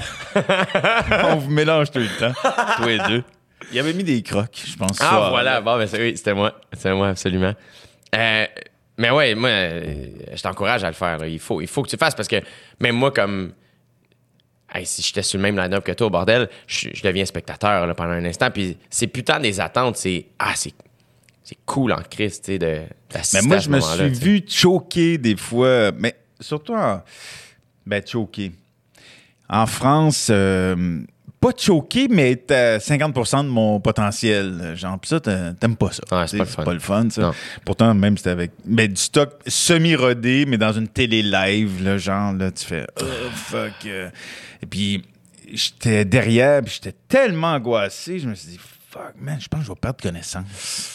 C'est vraiment sur Hmm. le bord de dire, Steph, focus, là, parce que là, tu commences à avoir des, des picots noirs, sais même plus, t'es même plus capable de dire deux lignes dans Ah, ta ça tête. pas. Ça t'est déjà arrivé, Ah ça? oui, oui, ben oui. Être terrifié de même, à un moment donné, il faut juste que tu, fasses quelque chose. Ouais. Ouais, Mais- c'est ça. Ça a bien été, mais je- tout le long, j'étais quand même pas. euh, tu sais, j'étais spectateur de Ouais. moi-même. Je jouais là, là, tu sais, Ouais. je me regardais jouer. Puis après, tout le monde, ça a bien été. Ouais, euh, pas eu de fun, dans les cas. Pas eu de fun. Ça a pas paru. Mais d'un comedy club, euh, tu sais, Ouais, c'est pas capté pis ça, là, c'est cool parce que il faut. euh, Ouais, tu joues pas qu'il faut ta juste vie. apprivoiser ça. Tu sais, des fois aussi, le bordel. euh, euh, moi, le premier, quand ça a ouvert, euh, moi, j'ai pas joué pendant quelques mois, là, parce que, tu sais, j'étais, il- j'étais, j'étais pas encore assez prêt euh, à l'époque, quand ça a ouvert. Puis la première fois que j'ai joué, mes parents sont venus me voir, puis c'était quelque oui. chose, là, tu sais. Puis au début, euh, moi, j'étais comme, Ben, je vais là avec mes killers, puis j'ai pas le choix. Puis j'ai eu la chance de, aussi d'évoluer, tu sais, dans, dans le- quand le bordel est apparu, puis à aujourd'hui, ça a été rapide, mais moi aussi, tu sais, j'ai j'ai évolué rapidement dans les dernières années. Puis ça, fait qu'à un moment donné, je suis comme, ah ben, à cette heure, j'utilise le bordel vraiment pour casser du matériel ou roder du matériel.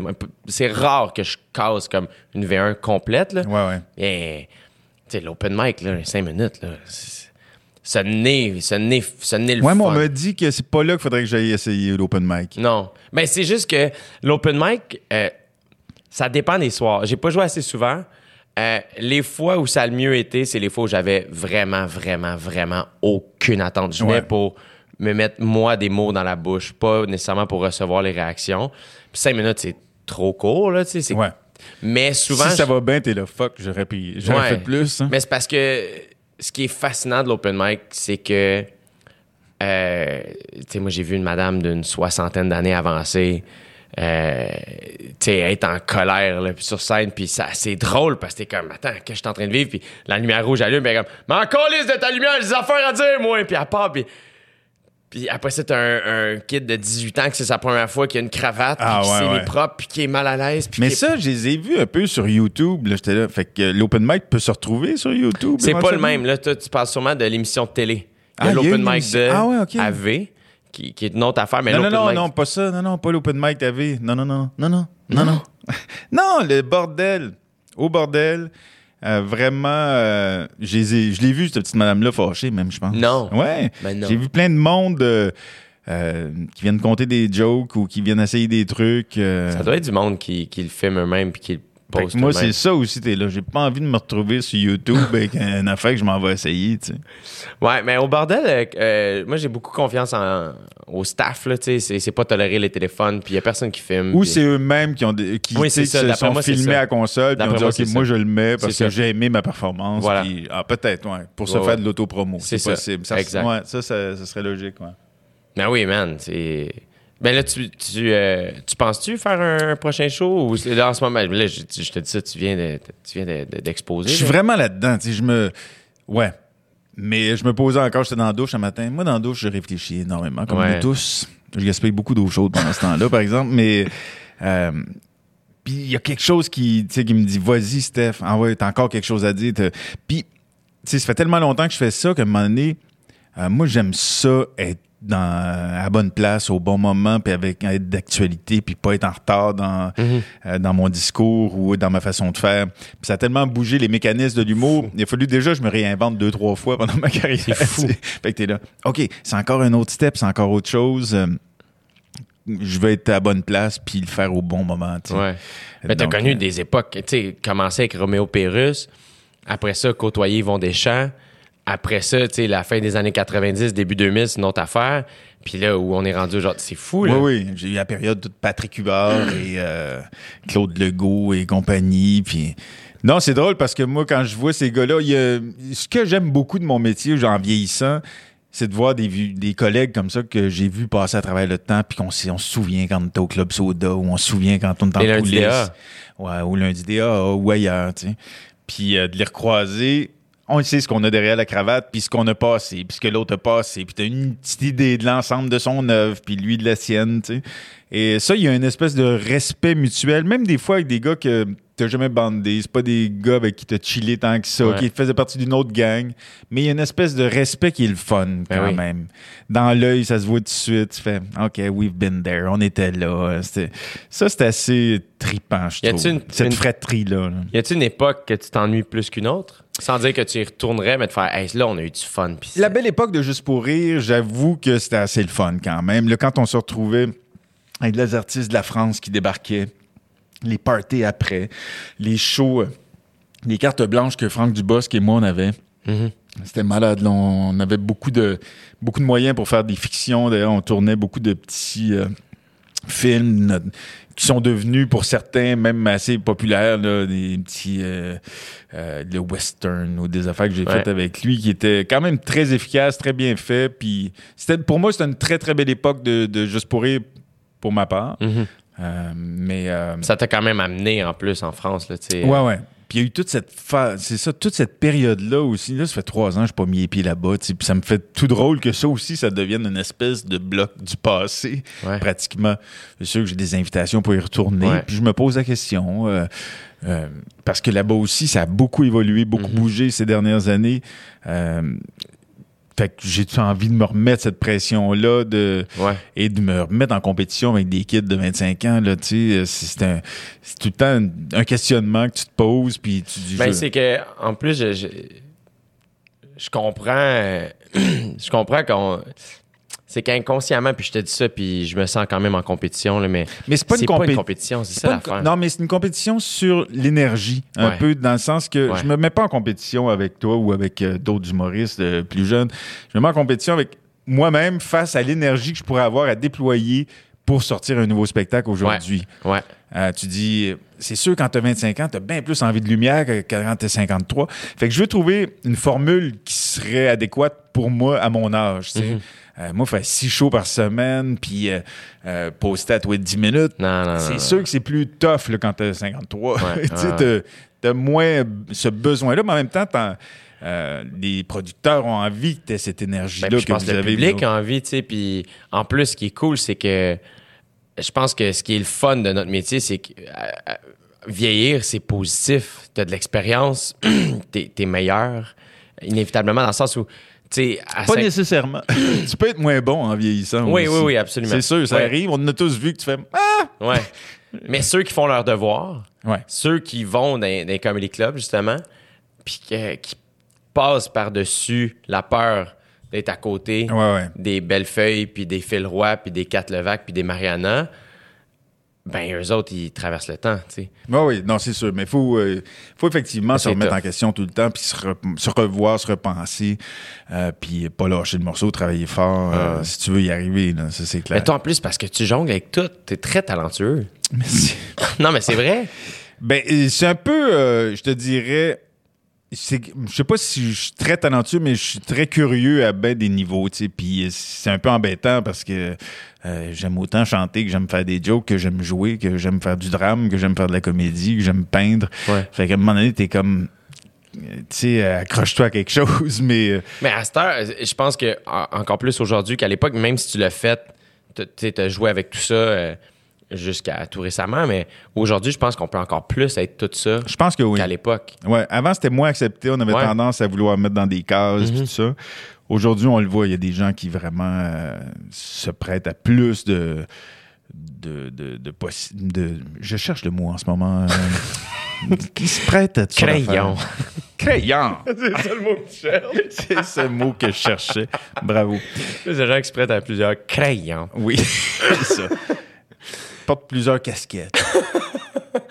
Quand, euh, quand t'as fait les invasions barbares, ça, est-ce que tu savais que t'embarquais dans quelque chose de, de- qui allait te porter, sans savoir que ça allait te porter si loin, mais d'un peu plus grand que nature ou. euh, Ouais, ça, c'est genre un peu accident de parcours, dans le sens que. Un bel accident quand même. Ouais, ouais, euh, vraiment un bel accident. là. Ça, c'est le genre d'accident que tu peux avoir euh, tous Genre les d'accident jours. où mais- tu rentres ta, ta néon d'un, d'un, d'un, d'un, d'un char, puis qui- finalement Ouais. tu tombes d'une Porsche, puis c'est comme, elle, qu'il n'y a pas de blessé, puis que la fille t'embrasse, puis, puis tu finis ensemble. tu sais. Ouais, c'était à peu près ça. euh, J'avais passé des auditions pour ça Ah euh, oui? deux fois plutôt qu'une. T'es-tu nerveux? Oui, quand même, mais oui et non. Euh, des fois, les auditions, c'est drôle. Bon, des fois, tu t'en, tu t'en fiches un peu parce que tu dis, je l'aurai sûrement pas, mais je vais y aller juste pour le trip. Fait que Puis ça t'aide à l'avoir. ça t'aide à l'avoir finalement. Donc, c'est peut-être ce qui s'est passé cette fois-là. Euh, quand j'ai eu l'appel que j'avais, j'étais vraiment très, très, très content. Euh, je savais que c'était, c'était, c'était puissant, mais comme, comme scénario, évidemment, mais je pensais. Je voyais pas toute l'ampleur de, de Denis Arcand et de, de son cinéma euh, et des répercussions que ça aurait euh, à court terme sur ma carrière puis sur ma vie. Parce que franchement, là, il y a des moments. euh, ça reste le highlight pour moi, l'espèce de standing de 20 minutes à Cannes, au palais, euh, au Grand Palais. Là.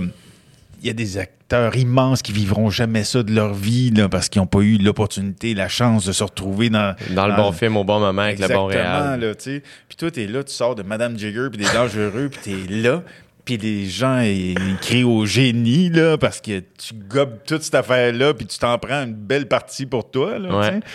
Euh, J'ai vécu des témoignages hallucinants. Euh, des, par des journalistes, par des, des, des gens de la rue, euh, de différents pays. J'ai été faire les premières en Espagne, euh, euh, des petites madames en Italie qui me serraient dans leurs bras. Et, puis ils parlent en italien, puis leur fils traduit. Si le film l'a tellement marqué parce que... Puis là. C'est à moi qu'à... à- qu'à- Ouais, c'est ça. Puis c'est quand même... sais, j'aurais pas vécu vivre ça avec mon humour, là. C'est Ouais. c'est un film comme ça qui t'amène des... euh, vraiment des intentions très, très intenses et euh, des intentions intenses. C'est pas sûr, c'est pas ça que je voulais dire, mais en tout cas, excuse-moi, Denis Arcand, si tu m'écoutes en ce moment. mais euh, non, mais tu sais, euh, des émotions très Ouais. intenses et qui qui les gens se sentent interpellés puis euh, euh, le rôle du fils pour ben ben des hommes qui sont venus voir des hommes d'affaires qui ont accompagné leur père mourant ou des, des fois de- des témoignages de folie là parce que les gens ils, ils captent ça comme un peu comme la réalité Ouais, ouais, ouais. C'est quand même, c'est vraiment, c'est vraiment, c'est comme c'est le fun. C'est peut-être pas un mot assez grand, mais c'est quelle expérience le fun ouais à vivre quand même. Oui, puis tu joues dans un. Évidemment, Denis a fait énormément de grands films, mais celui-là est particulièrement Ouais. réussi. Euh, Il y en a beaucoup d'acteurs québécois qui sont venus voir. Mon tabac, tout, Ah euh. T'en as pogné un solide, là. Tu sais. euh, euh, C'est cool, hein, Chris. C'est vraiment. non, non, c'était vraiment. Est-ce que tu veux continuer à jouer? Oui, quand. Oui, oui. Ça, c'est sûr que j'aime j'aime ça, moi, être en contact avec un autre, puis parler avec. euh, puis jouer la comédie. Moi, j'ai pas de problème, sincèrement, à me transposer dans un personnage. Je suis même assez naïf pour y croire pendant le temps que je le joue. Pas pour ramener ça chez nous. Ouais. Je suis pas acteur studio star, mais euh, euh, vivre une, une émotion qui peut faire semblant qu'elle est vraie, puis de la vivre pratiquement pour de vrai, moi, je- j'ai pas de problème avec ça. Mon imagination peut partir assez loin pour ça, quand c'est bien écrit, quand c'est c'est bien foutu, puis euh, j'aime ça. Je tripe. Euh, puis c'est toujours impressionnant aussi de jouer avec des acteurs euh, chevronnés, puis Eh oui. euh, d'avoir leur regard, leur énergie, puis leur drive, là, que tu prends ça d'un là, t'es comme, oh, t'as pas le choix d'être des acteurs qui t'ont intimidé?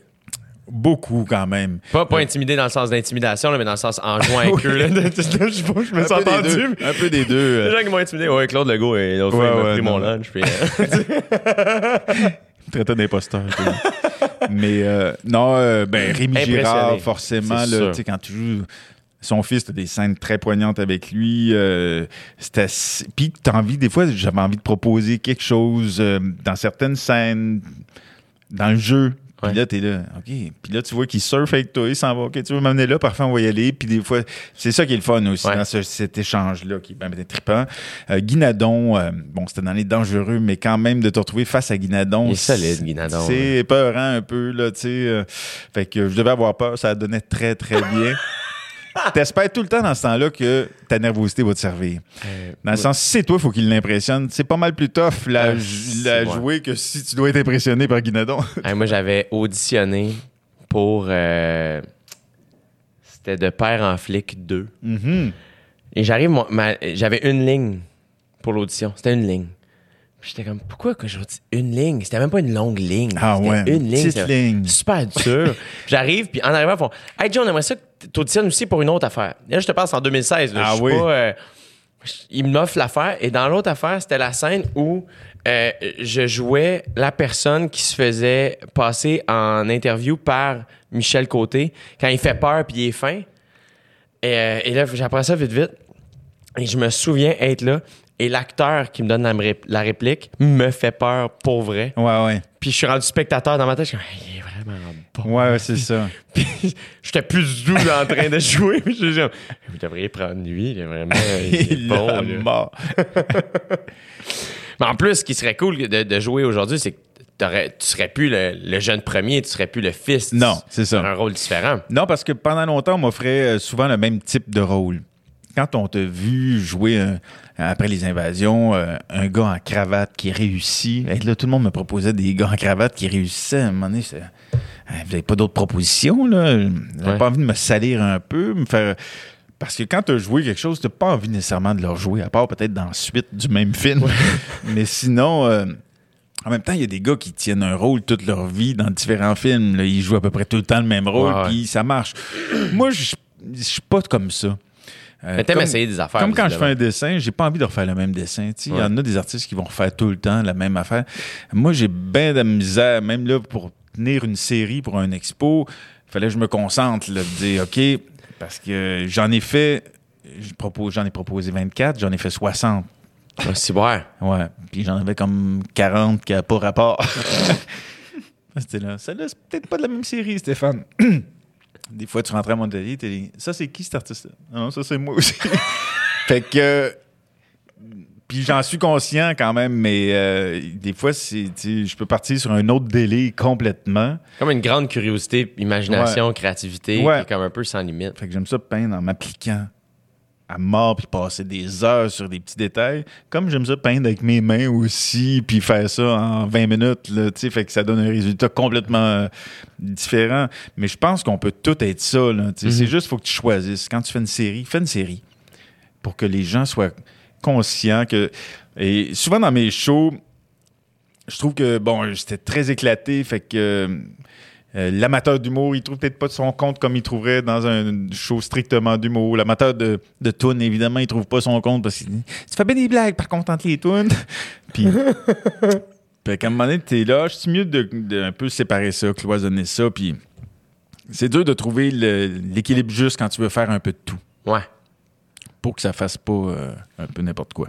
Mais je pense que c'est moins pire aujourd'hui que ça l'était à Ouais. l'époque, encore une fois. Oui, mais en même temps, vous êtes pratiquement tous dans le stand-up en ce moment, en, en humour. Il y a personne qui fait des personnages ou des. euh, Mais justement, tu sais, moi, dans ma tête, il y a quelque chose de.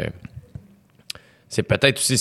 À part peut-être Rosalie Vaillancourt qui est un peu plus dans ben, Il y en a plein, euh, moi, mon ami David Bocage, il, il est pas connu. J'adore David il- Bocage. Tu sais, il, il est pété, là. Ouais. Il commence à travailler sur son show. J'ai tellement hâte de le voir parce que justement, c'est un gars que quand tu vas le voir en show, ben, hop, à un moment donné, il y a un sketch. Ah, il fait des personnages, mais derrière son pied de micro, puis il fait. il- c'est pas des personnages typiques qu'on connaît. Il fait juste faire, ouais, le gars qui, que tu Ouais, croises ouais. quand tu vas à telle affaire. Puis là, le. Euh, tu il, il, il y a, il y a aucune contrainte. Ouais, ouais. Mais c'est ce- euh, pardon, je ne vais pas t'interrompre. Mais c'est ça, ça- mais ça reste de l'humour. Ouais. Mais il en demeure pas moins que, tu sais, Rosalie, tu sais, elle chante dans son show, je suis pas mal sûr, je l'ai pas vu. Euh, mais tu sais, il y en a plein, là, qui font, euh, des tunes comiques, puis des affaires, puis... Ben, je pense que ça revient. Tu sais, c'est tout le temps des espèces de vagues. hein. À un moment Ouais. donné, euh, tout le monde se met à faire du stand-up. C'est ça. À un moment donné- bon, il y a eu assez de stand-up. On revient Voilà. à la variété un peu. Ben, euh, puis je pense aussi que euh, il y a... moi, il y a des artistes que j'ai vus en show qui m'ont fait comprendre que, ah, c'est... Un show, c'est du temps. C'est que les gens te donnent une heure et demie. Qu'est-ce que t'en fais? fais-en ce que tu veux. Ouais. Puis moi, il y a un peu de ça. Sais, tu vas voir le Cirque du Soleil, là, puis t'es comme, attends, je sais, je sais plus par où ça. Ouais. Ça vient me chercher de plein d'affaires, puis c'est, je ris, je suis touché, je suis diverti, je suis impressionné. C'est tellement complet. Puis je pense que des fois, en humour, on va. Puis moi, mettons, j'aime la simplicité. Fait que j'aime. Mon premier show, c'était ça. Moi, j'étais comme, hey, je veux juste travailler à être drôle. Fait que je vais embarquer sur scène, Ouais, ouais. puis il va y avoir des jokes, puis c'est tout, tu sais. Mais il y a quelque chose. euh, Tu sais, quelqu'un de multitalentueux ou quelqu'un qui, est tout- qui, a- qui est intéressé par plein d'affaires, je trouve ça cool aussi de. Après ça, peut-être que oui, c'est le, fun que ton art soit dans une galerie d'art. Il y a quelque chose de comme. On dirait qu'il y a comme un stamp de c'est là que ça va, puis c'est le fun. Mais après ça, il n'y a rien qui t'empêche. Moi, quand j'étais voir ton show, je me souviens, euh, c'était pas euh, un peu princesse, c'était l'autre d'avant, si je me trompe pas. Les confessions. Puis, ouais, c'est ça. Puis, tu t'avais des dessins que tu faisais live, tu sais. Puis, je me souviens faire. J'ai jamais vu ça. Ouais, ça, ça, j'aimais ça parce que. Mais ça mettait pas mon dessin en valeur. C'était plus le dessin euh, au Ouais. service de l'humour, là, Ouais, à ce moment-là. absolument. Euh, un matin, j'ai été voir mon, le- mon fils qui était, il donnait un spectacle de flûte. C'est toujours bien, bien exaltant, tout ça. Puis, il y a beaucoup d'écho dans un gymnase, déjà. Fait que là, t'as toutes ces flûtes-là. Ça flûte, ça flûte de partout. C'était assez impressionnant. Fait que félicitations déjà à Axel pour sa performance. Mais sinon, j'ai remarqué que tu parlais de cirque et je regardais qu'il y avait beaucoup de gens, je pense, qui, qui- comment ils étaient habillés. Je pense qu'ils rêvent de faire du cirque. Oui. Parce que c'est une mode en soi, hein, ça, quand même, le look cirque. Oui? Non? C'est quoi le look cirque? Mais c'est un peu. Euh, j'ai de la misère à décrire euh, parce que ça, ça s'entrechoque dans ma tête, ces images-là. Je sais même pas pourquoi je suis parti là-dessus. Non, non, c'est parce qu'un matin, il y avait bien du monde habillé un peu cirque, mais qui était pas parti, faisait pas partie du spectacle. Non, non, il était dans le crowd. Mais. euh, non, c'est des espèces de bonnets qui se peuvent pas, là. Sais, des trucs euh, faits à Val-David, probablement, là, tu sais, mais ça me faisait rire. C'est tout. Je sais même pas pourquoi j'en ai parlé. Mais c'est ça qui est le fun d'un podcast. Ouais, C'est qu'on exactement. peut parler de ce qu'on veut. tu sais. Ouais. Ça aussi, c'est une nouvelle affaire que. Parce qu'il n'y a personne qui écoute. Non, en effet. mais on n'est pas. Tu sais, il y a du monde qui écoute, puis c'est ça qui est le fun. Ben oui, je sais qu'il y a du monde qui écoute. euh, on sait pas c'est qui. J'en écoute beaucoup des mais podcasts. sont, moi. euh, sont gentils de le faire. Ouais. Mais tu sais, mettons, euh, tu sais, sur, à, mettons, à surinvitation seulement, c'était, ça, c'était ta tasse de thé en là. C'est comme, hey, on fait des jeux, c'est un party, il y a Ouais. un peu d'alcool. J'aimais ça, mais moi, je suis pas un gars de jeu. Je déteste les jeux. Fait que ça, c'était la partie qui m'énervait un peu. Euh, moi, quand on veut jouer un jeu dans un party, je suis plus là. là. Ouais. Je suis plus là. Toi, t'aimes jaser? C'est quoi t'aimes faire? Euh, un party, j'aime ça rire, déconner, avoir du fun, faire le party. Euh, je danse pas vraiment. Je suis plus à chiller, puis à raconter des niaiseries, puis Ouais. à rire des niaiseries de mes chums. Mais tu vois, tu viens d'écrire un podcast. On est, sérieux un peu, mais c'est sensiblement ça. Ouais, ouais. C'est chiller, jaser. C'est pas mal ça que je préfère. Là, tu sais. Euh, euh, jouer à des jeux, ça même des jeux de société, je suis pas très. euh, Déjà, je comprends jamais rien. les règles, écoute, mon gars, quand... on finit toujours par donner un jeu de société à Noël à son fils ou à sa fille. Puis là, faut que tu lises les instructions. Puis là, écoute, je, je comprends rien. J'aimerais ça. je finis toujours par inventer des règles parce que là, ça finit plus. Il y en a qui lisent ça vraiment du début à la fin, puis qui s'acharnent à, Ouais, à tout comprendre. je suis pas cette personne. Moi non plus. C'est même plus le fun de jouer avec des règles inventées. C'est plus vite, en tout cas. tu finis ça quand tu veux. Puis euh, c'est moins compliqué. La première fois que tu as rencontré Yvon Deschamps, c'était Première fois que j'ai rencontré Yvon Deschamps, euh, écoute, c'est une bonne question. Par contre, ça m'amène. euh, je ne sais pas, faut que je vais y réfléchir. Ça m'amène la première fois. Il y a un truc que j'ai fait dans ma vie qui était quand même assez sauté. J'avais été voir un, show de Ding et Dong avec euh, Claude Meunier, Serge Thériault à la Place des Arts. Et j'étais tellement fan que je m'étais habillé en dong. Puis J'étais avec un de mes chums qui s'appelle Burger. Mario Bergevin, son vrai nom. Puis on J'aime est... ça comment ça fait deux fois que tu vas voir un show déguisé. Ouais, effectivement. Je me déguisais beaucoup, beaucoup, beaucoup. Moi. Michael Jackson Ouais, et Ding et Dong quand même. quand même. Je trouve ça cool. Ouais.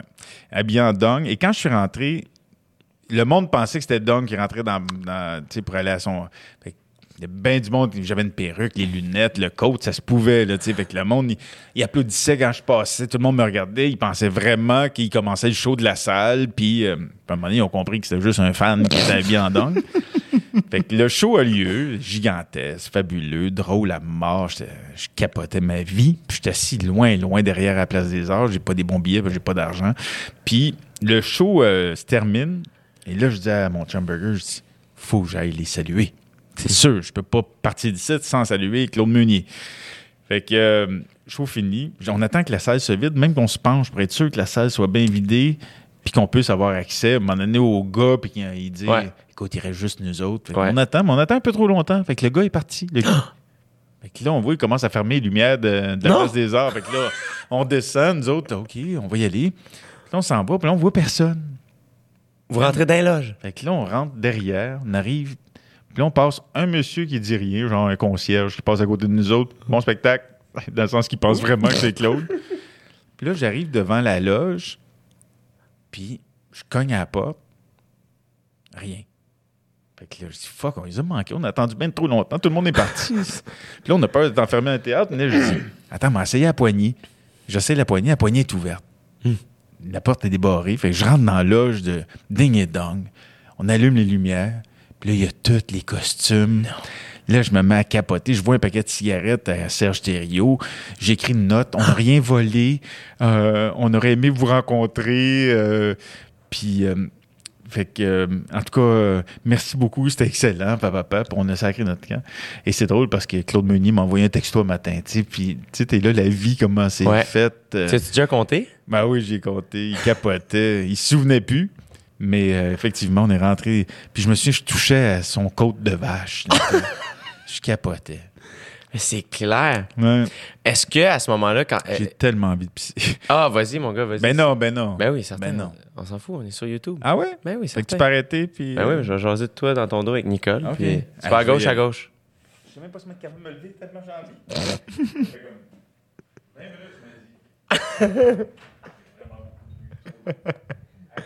À gauche, à gauche. Fascinant quand même. Nicole, c'est ta première présence sur le J du temps discute. Yes. Bienvenue, Nicole, euh, qui a le nom de ma mère, mais qui est un, un jeune homme, Yes, technicien. exact. C'est quand même cool en esti d'avoir Stéphane Ah, il y Rousseau, a tellement des bonnes histoires. là. Il y a plein, il y a plein de bouts qui, qui sont euh, sujets à faire des extraits là-dedans, je trouve. Ouais, ouais, ouais, je suis Ouais. d'accord avec toi, Il y a c'est vraiment vrai. des méchantes bonnes histoires qu'il raconte. là. Mais puis le pire, c'est que, tu sais, euh, Stéphane Rousseau, c'est le genre d'invité où tu fais, on le voit rarement. Tu sais, il a, il a- il a- il a fait sous-écoute parce que, tu sais, Ouais. tous les humoristes ou presque finissent par faire. Tu sais, Yvon Deschamps a fait sous-écoute, ouais. Mais, mais c'est pas un gars qui fait beaucoup de podcasts. Ouais. Mais t'es comme, c'est un invité en or de podcast, là, Ben ouais. Il a comme huit vies. Ouais. Vraiment fascinant. T'as-tu déjà vu en show? Non, je l'ai jamais vu en show, lui. Moi, je le trouve drôle. là. Je me souviens, on- je sais pas si on peut parler, je- j'en parlerai pas, mais parce que ça inclut Eric Salvaille, mais les recettes pompettes qu'il avait faites avec Eric Salvaille, Ah, il l'avait fait. je pense l'épisode le plus drôle que j'ai trouvé, Ah c'était lui. Il était malade. Il était Ben- malade. Il, il, il avait pitché des affaires. Hey, c'était drôle, là. Il est drôle pas un peu, ce gars-là. Ouais, ouais. Ben, il se déguise souvent aussi. Il, il joue. C'est ça, c'est un, un acteur aussi, ce gars-là. Il Ouais. fait toutes sortes de trucs là, dans ses sketchs aussi. C'est ça qui est cool. Là. Là, t'as-tu remarqué son coton c'est genre, c'est, genre son, c'est lui qui l'a fait, je pense. C'est son, c'est Oui. son art, c'est son merch. Ah ouais, non. pas mal ça, tu remarqueras, je pense, parce que t'as écrit Steph, ça la manche, puis... euh, Fait qu'il fait du linge en plus, lui. Ben, je sais pas, euh, je, je vais lui demander, c'est sûrement, euh, c'est sûrement à cause de son, son, sa- son expo, OK. parce que je, je pense que c'est ses dessins dans le dos, puis ça manche. OK. Mais, tu sais, ce qu'il vient de dire avec Claude Meunier, qui l'a texté un matin, moi, une couple de fois pendant le podcast, je suis un peu sorti de ma tête, faire... Je suis en train de jaser avec Stéphane Rousseau, moi. Ouais, ouais, c'est Tu sais, ça. comme... Je me souviens pas pas Ben, connaître... c'est un grand, là. C'est un grand de l'humour quand même, là, au Québec. là. Mais, hein. Puis il est même connu pas mal en France aussi. Ouais, pas un peu, là. Puis je- ben, en fait, je pense dans les humoristes québécois en fait qui sont allés en France, Anthony Cavana, puis lui, euh, je pense Ouais, je pense qu'il il est pas mal au top en tout cas. Ouais, ouais, absolument. Puis il y a peut-être Rachid aussi. euh, Ouais, Rachid, je, je, je- faudrait que j'en parle. Faudrait que je l'invite. Il est venu au, il est allé au, il est venu au ouais, Sans ouais, Filtre, il est venu au sans filtre. il y a podcast à ouais. PH puis Dom. T'étais-tu là? Ouais, j'étais là, je l'ai trouvé au métro en fait. Ah ouais? Ouais, je suis sorti du métro, il était perdu, genre il regardait son cellulaire, il savait pas où aller. Fait que j'étais allé le voir, j'ai dit hey, je pense qu'on s'en va à la même place. Tu me niaises, c'est bien drôle. Puis, euh, ouais, c'est ça, fait qu'on a marché ensemble un peu là. Super smart là, le gars, là, pour vrai là. Ouais, il est vraiment En, gentil. en tant que technicien, je peux affirmer qu'il est vraiment rendu correct avec les techniciens. Steve, on parlait pas de toi, on parlait de Rachid. Non, non, non, c'est pas clair. C'est euh, c'est un ancien. euh, Il y a un de mes amis qui est venu sur le podcast, qui est un gars de musique, puis euh, il, euh, il m'a raconté que c'est un ancien studio de musique. Euh, les bébés ont enregistré des albums Ah ici, puis tout, ouais. Ton coton watté, c'est toi qui l'as fait? C'est-tu tes dessins?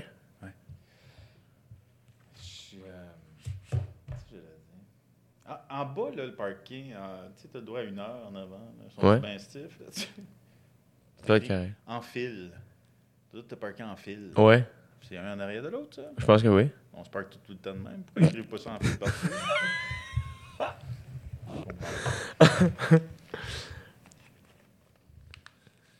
Hey! Mais non, t'avais pas mis a ça. Tu sais, la première fois que tu viens sur un podcast, autre que sans- euh, sous-écoute? J'ai même pas fait sous-écoute. T'as pas Mike, fait va me tirer. Tu me Ça fait niaises. 100 fois qu'il me le demande. Tu Toi, tu me le demandes une fois, je dis oui. Man, Mike, euh, I gotta go, I know. Mais c'est parce qu'il n'a pas passé par les voies. euh, Voilà, ben oui, c'est ça. Tout a passé par euh, Ben oui, de presse. c'est ma soeur qui a écrit à la personne. C'est ça. On ira ensemble si jamais tu cherches quelqu'un et tu sais pas qui y aller. That Sinon, tu vas y aller avec Claude? Claude Meunier? Claude Meunier, ben oui, pourquoi pas. C'est quand même. euh, Je l'ai croisé à South Beach, d'ailleurs, on a été prendre une bière ensemble, on a bien ri. On fait juste... C'est bien dur avec Claude, c'est tout le temps drôle parce qu'on on se parle en dong tout le temps. Fais-le donc, ouais. Je peux pas faire autrement que de parler en langue, tu sais, quand j'étais avec lui. Alors, je sais pas pourquoi, mais c'est comme ça qu'on, c'est comme ça qu'on se parle, tu sais. euh, C'est très, très embêtant, tu sais. Le premier 10 minutes, on se parle tout le temps de même. Ah oui? Ah ouais. Puis aime ça? Il aime ça, il rit. euh, ouais, ouais. C'est tellement. Tu tu fais papa aussi, j'imagine? Ouais, mais là, j'ai mélange des fois. Tu sais, là, c'était plus papa que Dunk. Dunk, il avait bien comme ça. C'est Un peu Dunk, plus aigu. Dunk, il peu plus aigu. mais là, j'ai fait trop long. Papa est un petit peu plus fâché, tu sais.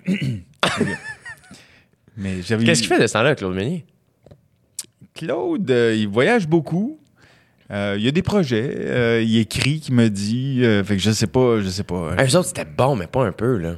C'était un méchant hit. Là. C'était, man, ils ont fait presque 4 millions de codes d'écoute. Ils l'ont fait? Ils l'ont fait. C'est eux qui ont le record. euh, C'est quatre, hein? Oui. Hey, c'est débile. quand 4 même. millions. C'était Bon, cœur. ma blonde m'écrit. Ah ouais, ça arrête plus. Comment s'est passé ton podcast avec Ah, Jay? Ben voyons. Dis que ça se passe bien. J'espère. Ben oui, c'est de la merde. Très bien. Ça va très, très bien. Euh, Qu'as-tu décidé pour ce soir? c'est ce qu'elle me demande. Elle veut savoir si je dors à la maison parce que s'ennuie. Elle s'ennuie, forcément. Mais oui. On Ouais. s'ennuie, toi, Stéphane. Ah, même moi, quand je dors pas avec moi, je m'ennuie. Qu'est-ce qui. euh, que- là, qu'est-ce qui. C'est quoi la suite? Qu'est-ce qui s'en vient pour toi? Là, euh, sincèrement. Ah, attends, on a-tu répondu la première fois que tu as rencontré Yvon Deschamps? Ah! Yvon, écoute, j'ai. Mais toi, c'est quelqu'un que t'admirais. Tu sais, Ouais, Dong, ouais. Puis Yvon. ben oui, Yvon, euh, je l'admirais au bout. Mais la première fois, je me souviens plus c'est quand, mais c'était juste pour rire, c'est sûr, d'un coulisses. Mais ça a pris du temps avant que ça, que ça clique. Ça n'a jamais cliqué, c'est pas mon body-body. Mais quand même, Yvon. aujourd'hui, vous avez animé ensemble. un- Ouais, ouais, on a animé ensemble. Ça, ça devait être J'ai fou. joué un de pers- un de ses monologues, moi, en France. euh, et c'était fou, puis c'était déstabilisant parce que je pense que un monologue faisait 40 ans qu'il avait écrit. Puis je jouais, moi, tous les soirs. Puis les gens, souvent, venaient me voir après mon show, puis ils me parlaient de mon show, puis ils me disaient votre monologue sur la paternité. Oui. Là, j'étais là. Attendez, c'est pas le mien, là, celui d'Yvon Deschamps, tu sais. Puis. Fait que. euh, mais c'était drôle parce que le monde, il se rendait pas compte que ça avait été écrit il y a 40 ans. là, malade, ça, hein? ça marchait au bout. En tout cas, fait qu'Yvon, il me donnait la permission, il est venu me voir en France. Mais la première fois que je l'ai vu, euh, je pense que c'était des coulisses de Juste pour rire. Euh, mais je, je, prenais pas trop de place. Tu sais, je, l'écoutais, le monsieur. Puis on avait été souper deux, trois fois avec Gilbert Rozon. Puis des grosses tablées, là, tu sais. euh, Genre. euh, Ah ouais. 25 personnes à table, là, fait que t'es là, fait que t'écoutes, puis tu prends pas la parole trop trop. Puis je me souviens une fois, par- j'avais fini par prendre la parole, puis euh, j'avais dit une connerie. Parce qu'Yvon avait parlé, puis là, cette fois-là, j'étais plus près de lui, fait que j'ai dit... Puis t'essaies de te la jouer cool, mais t'es tellement stressé un peu en dedans, puis tu dis, faut que je dise quelque chose d'intelligent à un moment donné. Puis il y a plein de monde... euh, des vieux de la vieille qui étaient là. Puis là, je dis, Yvon, d'ailleurs, vous avez déjà raconté que vous aviez joué de la batterie pour Edith Piaf euh, à Montréal. Pas en tout. J'ai jamais joué. Jamais joué de la batterie. Hein. fait que, euh, c'était pas lui, c'était Claude Léveillé. J'étais complètement dans Ah, mais c'est tough. Des- Moi, à un moment donné, j'imitais bien Kevin Parra. Je le fais encore dans mon show, mais ça fait trop longtemps que j'y ai parlé. Faudrait que je retourne écouter. On les perd Je l'ai plus. ben là. ouais. Là, je suis- c'est une parodie de Kevin Parent. Ouais, ouais, moi aussi, c'est rendu ça, là. j'ai- Je me perds un Tu l'as quand même bien. J'avais imité Yvon à son. J'avais.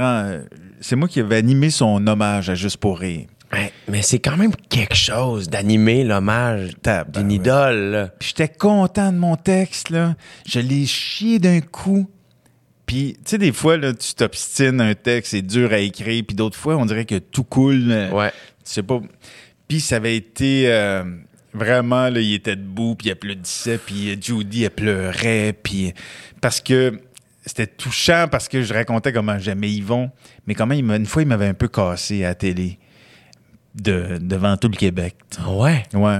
Parce, mais c'était une, c'était une blague, mais tu sais, derrière chaque blague, Ouais. il, animait un gala de la disque, je pense, ou des Gémeaux.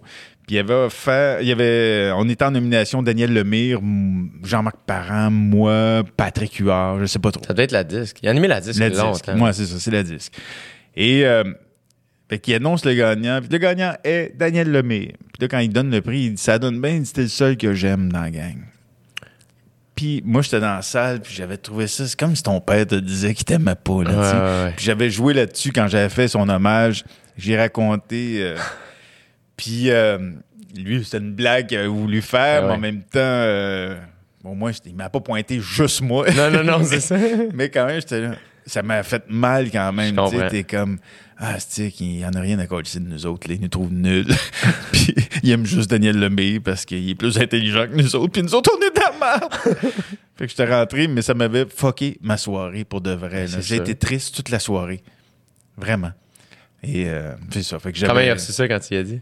ah, ça l'a touché, puis il s'en voulait un peu, tu sais. euh, puis, euh, puis depuis, écoute, je- il m'a fait un cadeau extraordinaire. Euh, je peux même pas dire c'est quoi parce que ça pourrait faire des jaloux, Parfait. mais il m'a offert quelque chose que j'ai bien compris qu'il m'aimait pas mal bien, finalement. ouais. Mais ça, ça m'avait un peu décrissé ce soir-là. C'est vraiment hot. Je, je- je- je trouve ça euh, comme. Autant je sens un, un grand respect de ta part envers ma génération d'humoristes, mettons, mais euh, j'espère que tu sens que c'est réciproque. Ah, ben écoute, euh, je suis toujours touché, moi, quand euh, la nouvelle génération m'invite à participer à quelque chose. Euh, je vous regarde, puis de loin des fois, mais des fois de près aussi. Puis je, je- comme je suis euh, avec mon fils, on regarde euh, le Killing, là, tu Ouais. sais, puis euh, je tripe à fond, puis... euh, ben, je connais Alec, euh, Oui. le réalisateur, puis tout ça, puis là... T'as pas, tu joues pas un petit truc dans. euh, ah non, c'est pas, c'était pas dans deux. Tu y avais demandé. Non, non, non, il y a, peut-être euh, il y a- ouais, il y a peut-être quelque, chose, mais je peux pas pas en parler année. tout de suite. ouais. OK. Mais non, le 2, on a bien hâte qu'il cool. sort, là, parce que... Il est bon, Alec. Ouais, ouais. Il est vraiment J'ai fait bon. bien des sketchs avec lui pour quand j'avais mon show de télé, puis ça, on a eu bien du fun. Ouais. C'était très simple de travailler avec lui.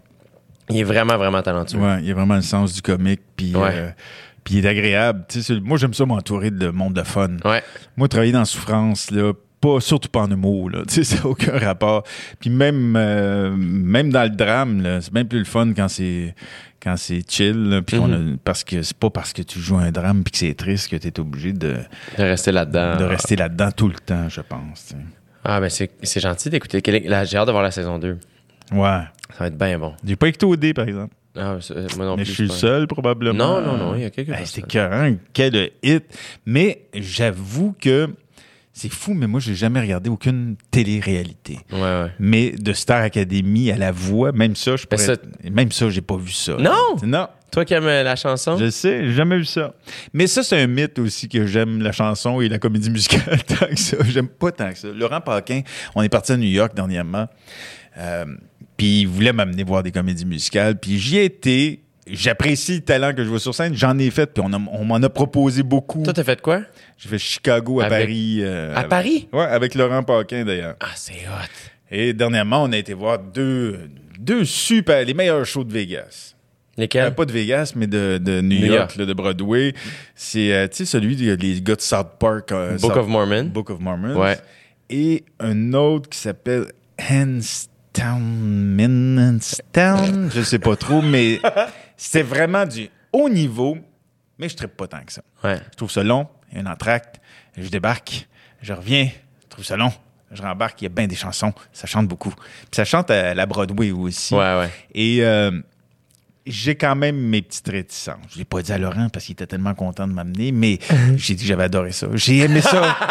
j'ai aimé ça, Laurent. Ben, 300 pièces d'étiquette, je trouve Ah, ça que- coûte cher, hein? Ben. J'étais allé voir Book of Mormon à Montréal. Ouais. Puis. euh, C'est bon, mais très bon. ça chante beaucoup. Oui, oui, ben oui, ça. Ça chante beaucoup, mais très. Moi, tu vois, j'ai été impressionné par Lion King. Je l'ai vu à Paris. Parce que, à cause des, des, Ça des aussi. costumes. pis ça. Oui, oui. Ça m'a un petit peu énervé. Ouais. Ouais, un petit peu. Mais je trouvais ça très inventif, très. Je devrais aimer ça. Euh, je suis pas le meilleur client pour ça. Mhm. La Ouais. dernière fois, j'étais allé à New York. Pas la dernière fois, l'autre d'avant. J'étais allé deux fois cette année, mais euh, avec David Bocage et Guillaume Gérard, on est allé voir une pièce de théâtre. OK? euh, qui était comme un. hey, J'ai oublié le titre, je suis pas fin, là. mais qui était un suspense, genre. C'était écœur. Ah ouais? Et ça chantait-tu? Non. Ah, OK. Non, C'est drôle, ça hein? chantait-tu? Ah, un peu, mais pas tant que ça. C'était c'était plus une pièce de théâtre. Moi, si ça chante un peu, je suis correct. Si ça chante à toutes les deux phrases, T'as-tu aimé La La Land, le film? non. Non. Pas tant que ça. Tu sais, c'est surprenant parce que quand j'étais kid, vraiment, les films de. Il y avait euh, Singing in the Rain, tout Ouais. ça, les vieux classiques, Sound of Music. bon, Singing in the Rain. Singing in the Rain, c'est cœur, hein? C'était cœur, hein? Du gros, gros niveau de Ah! danse, là. Gene Ils sont Kelly. bons, ouais. sont drôles, ils jouent bien, ils chantent bien. Ça n'a pas d'allure. Mais on dirait qu'en vieillissant, j'ai moins d'intérêt. Puis, franchement, les gens, moi, en France, ils me proposaient beaucoup, beaucoup, beaucoup Ouais. de comédies musicales. Suite à Chicago, ils étaient là. Ah, ah oui, Rousseau, il adore la comédie musicale. fait qu'il m'envoyait tout le temps des scénarios de comédie musicale. J'étais là chez moi avec ça. pas, pas super fan, finalement. Euh, à ma grande surprise, je dirais. Même moi qui, qui, en- qui en- qui chante dans mes Ouais. shows, je comprends pourquoi il y en a qui n'aiment pas ça. Qu'est-ce que tu consommes le moi, plus? je n'irais en pas me voir personne. Non! Non, non, j'ai, sûrement que j'irai me voir. Je me trouve cute quand même. Qu'est-ce que Qu'est-ce tu que je consommes consomme? euh, que- en culture? euh, Euh, tu sais, là, tu m'as parlé de- de- d'art visuel. Ouais, ça, j'en ai consommé beaucoup. Mais moi, je suis vraiment un gars de téléséries. Netflix, il n'y a pas grand-chose que j'ai pas vu là-dessus. iTunes, pas grand-chose que j'ai pas vu là-dessus.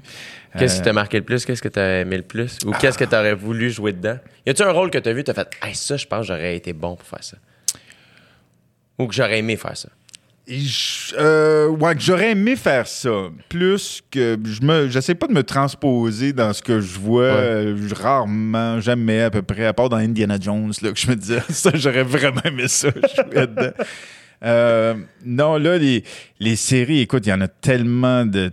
C'est dur tout le temps de sortir des séries. Ça quand- pas d'allure. Non, mais quand t'es, tu sais, quand tu, Ouais. faut que je, je vais m'ouvrir Netflix Vas-y. devant moi, puis euh, je vais pouvoir t'en nommer.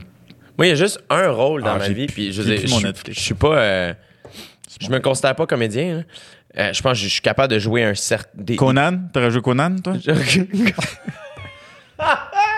Ça aurait été malade. Ouais. Mais euh, non, moi, il y a dans. euh, comment ça s'appelle? Les Intouchables. Ah oui, Évidemment, j'aurais jamais joué aussi bien que. le rôle d'Omar Sy. Ouais. Ouais. Tu connais-tu? L'as-tu déjà rencontré, lui? Omar, oui. Oui, oui, tellement. Mais ce gars-là, moi, je l'ai connu avant que hum, la gloire le frappe de plein fouet avec ce film-là. Et souvent, on allait au restaurant de Johnny Hallyday où on croisait Johnny à l'époque. Niaises. Ben non.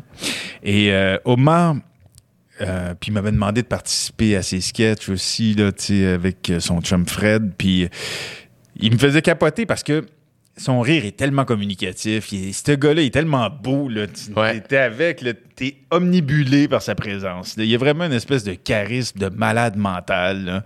Puis on était tous à se dire, lui, il y a quelque chose qui va se passer avec lui. Et effectivement, il s'est passé quelque Ben chose oui. avec. Mais c'est vrai que c'est un rôle euh, alléchant, ça, quand C'est même. un cool rôle, tu sais, le, Ouais. le- le bad boy, mais qui est gentil. Là. Et- Ah ouais, t'aurais été bon là-dedans.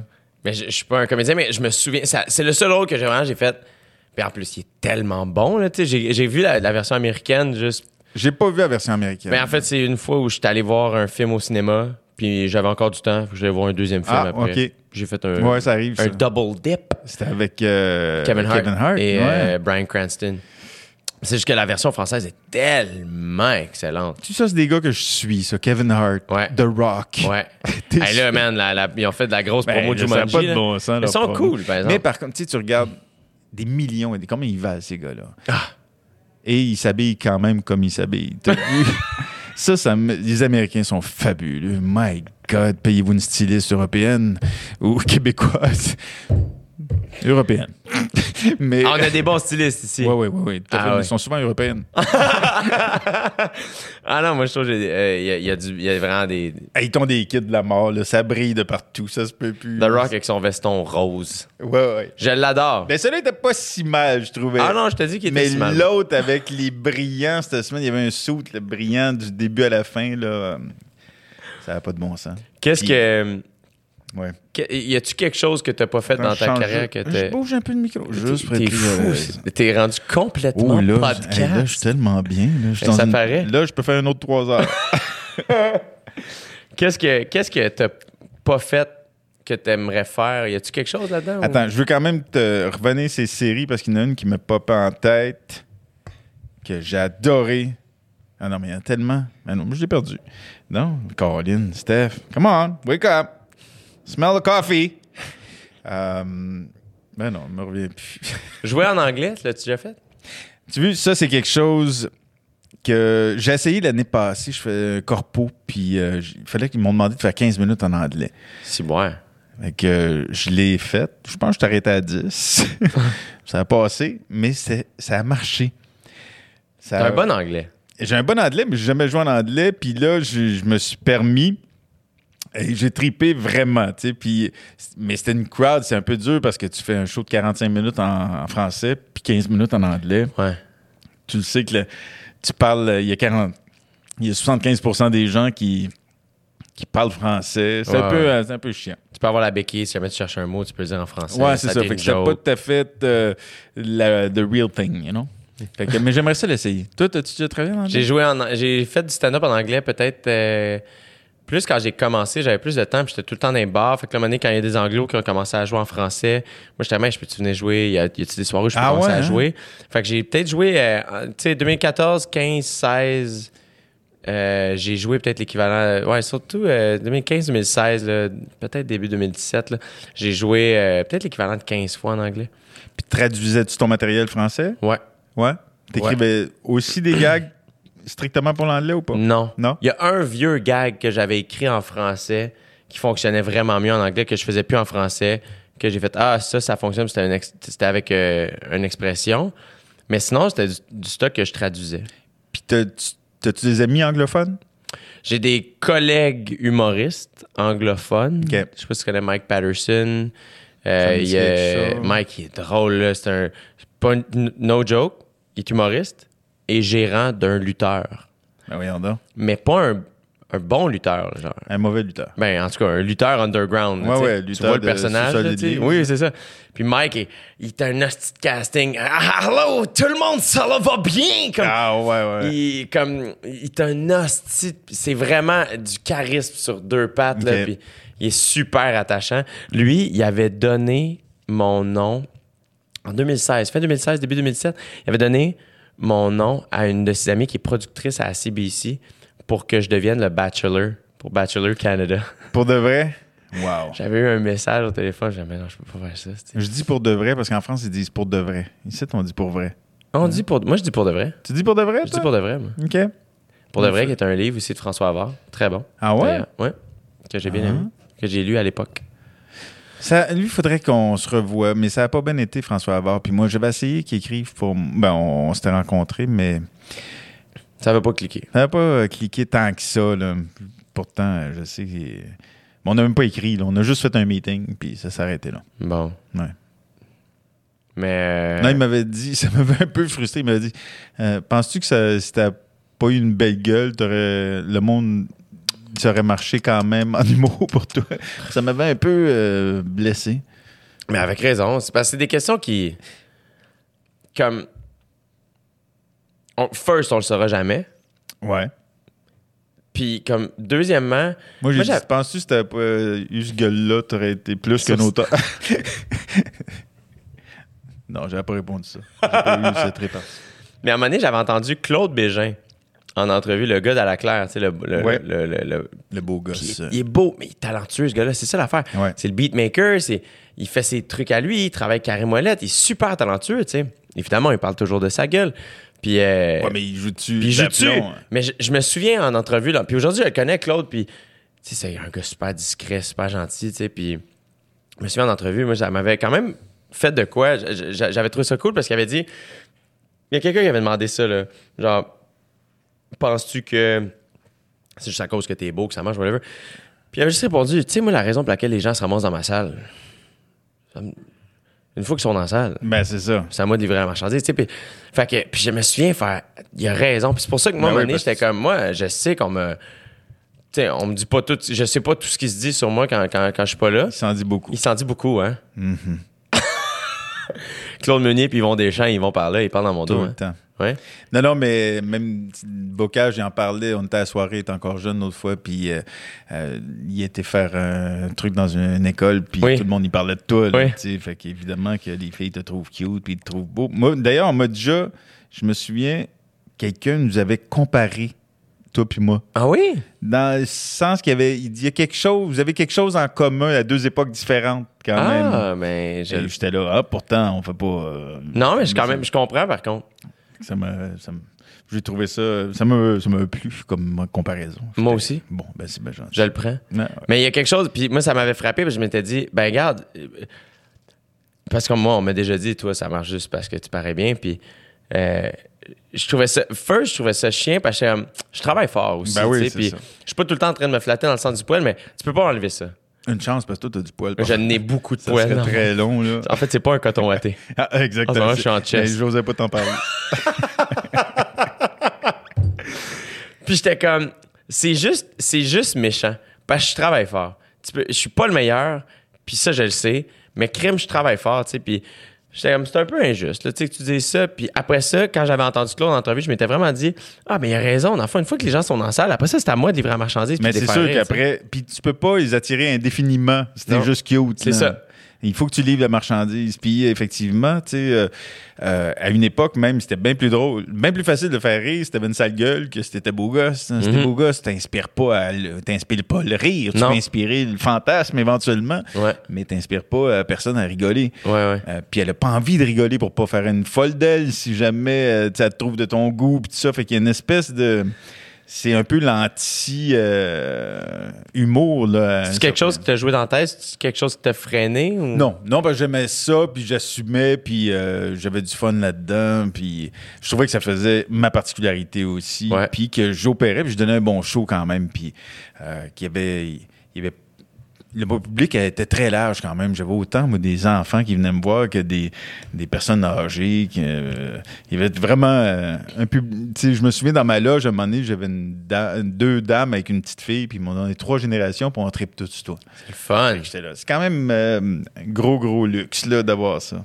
Tes moments sur scène les plus euh, mémorables, je sais pas si des fois c'est trop large, t'en as tellement fait. Ben, mémorable, je t'avoue, quand j'ai rappé dans une toune de Céline, euh, Céline, euh, le soir de l'an 2000, euh, m'avait demandé de faire sa, sa première partie euh, au Centre Bell, justement. Puis je de... C'est télévisé, ça? Ouais, ouais. Ouais. Et je- C'est gros en tabac. Ouais, c'était gros. Puis oh, à un moment donné, je sais pas, à travers mon gérant, j'avais demandé, moi, peux-tu demander à René Angélil, c'est qui qui va rapper dans la tune de Céline? Parce que moi, je l'aimais ce rap-là dans Unison. Puis René, il dit, ben, on est embêté parce que le gars peut pas venir à Montréal. Fait que euh, Régent, il dit, mais je pense, Steph, il pourrait faire ça. Parce que toi, tu faisais la première partie du show. Ouais. En humour. Fait que là, René, il, Ah, il dit OK, il dit il faudrait le voir, par exemple, et il peut-tu venir nous rejoindre? Puis là, il y avait une répétition hyper cachée. Dans mon souvenir, c'était à Terrebonne. L'autre fois, je n'ai parlé avec Mégo. Il dit non, non, c'était pas à Terrebonne.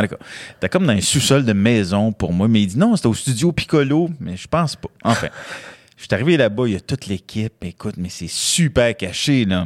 Puis là, t'as Céline au summum de sa gloire, et qui est toujours d'ailleurs. Ouais, mais bon, ouais.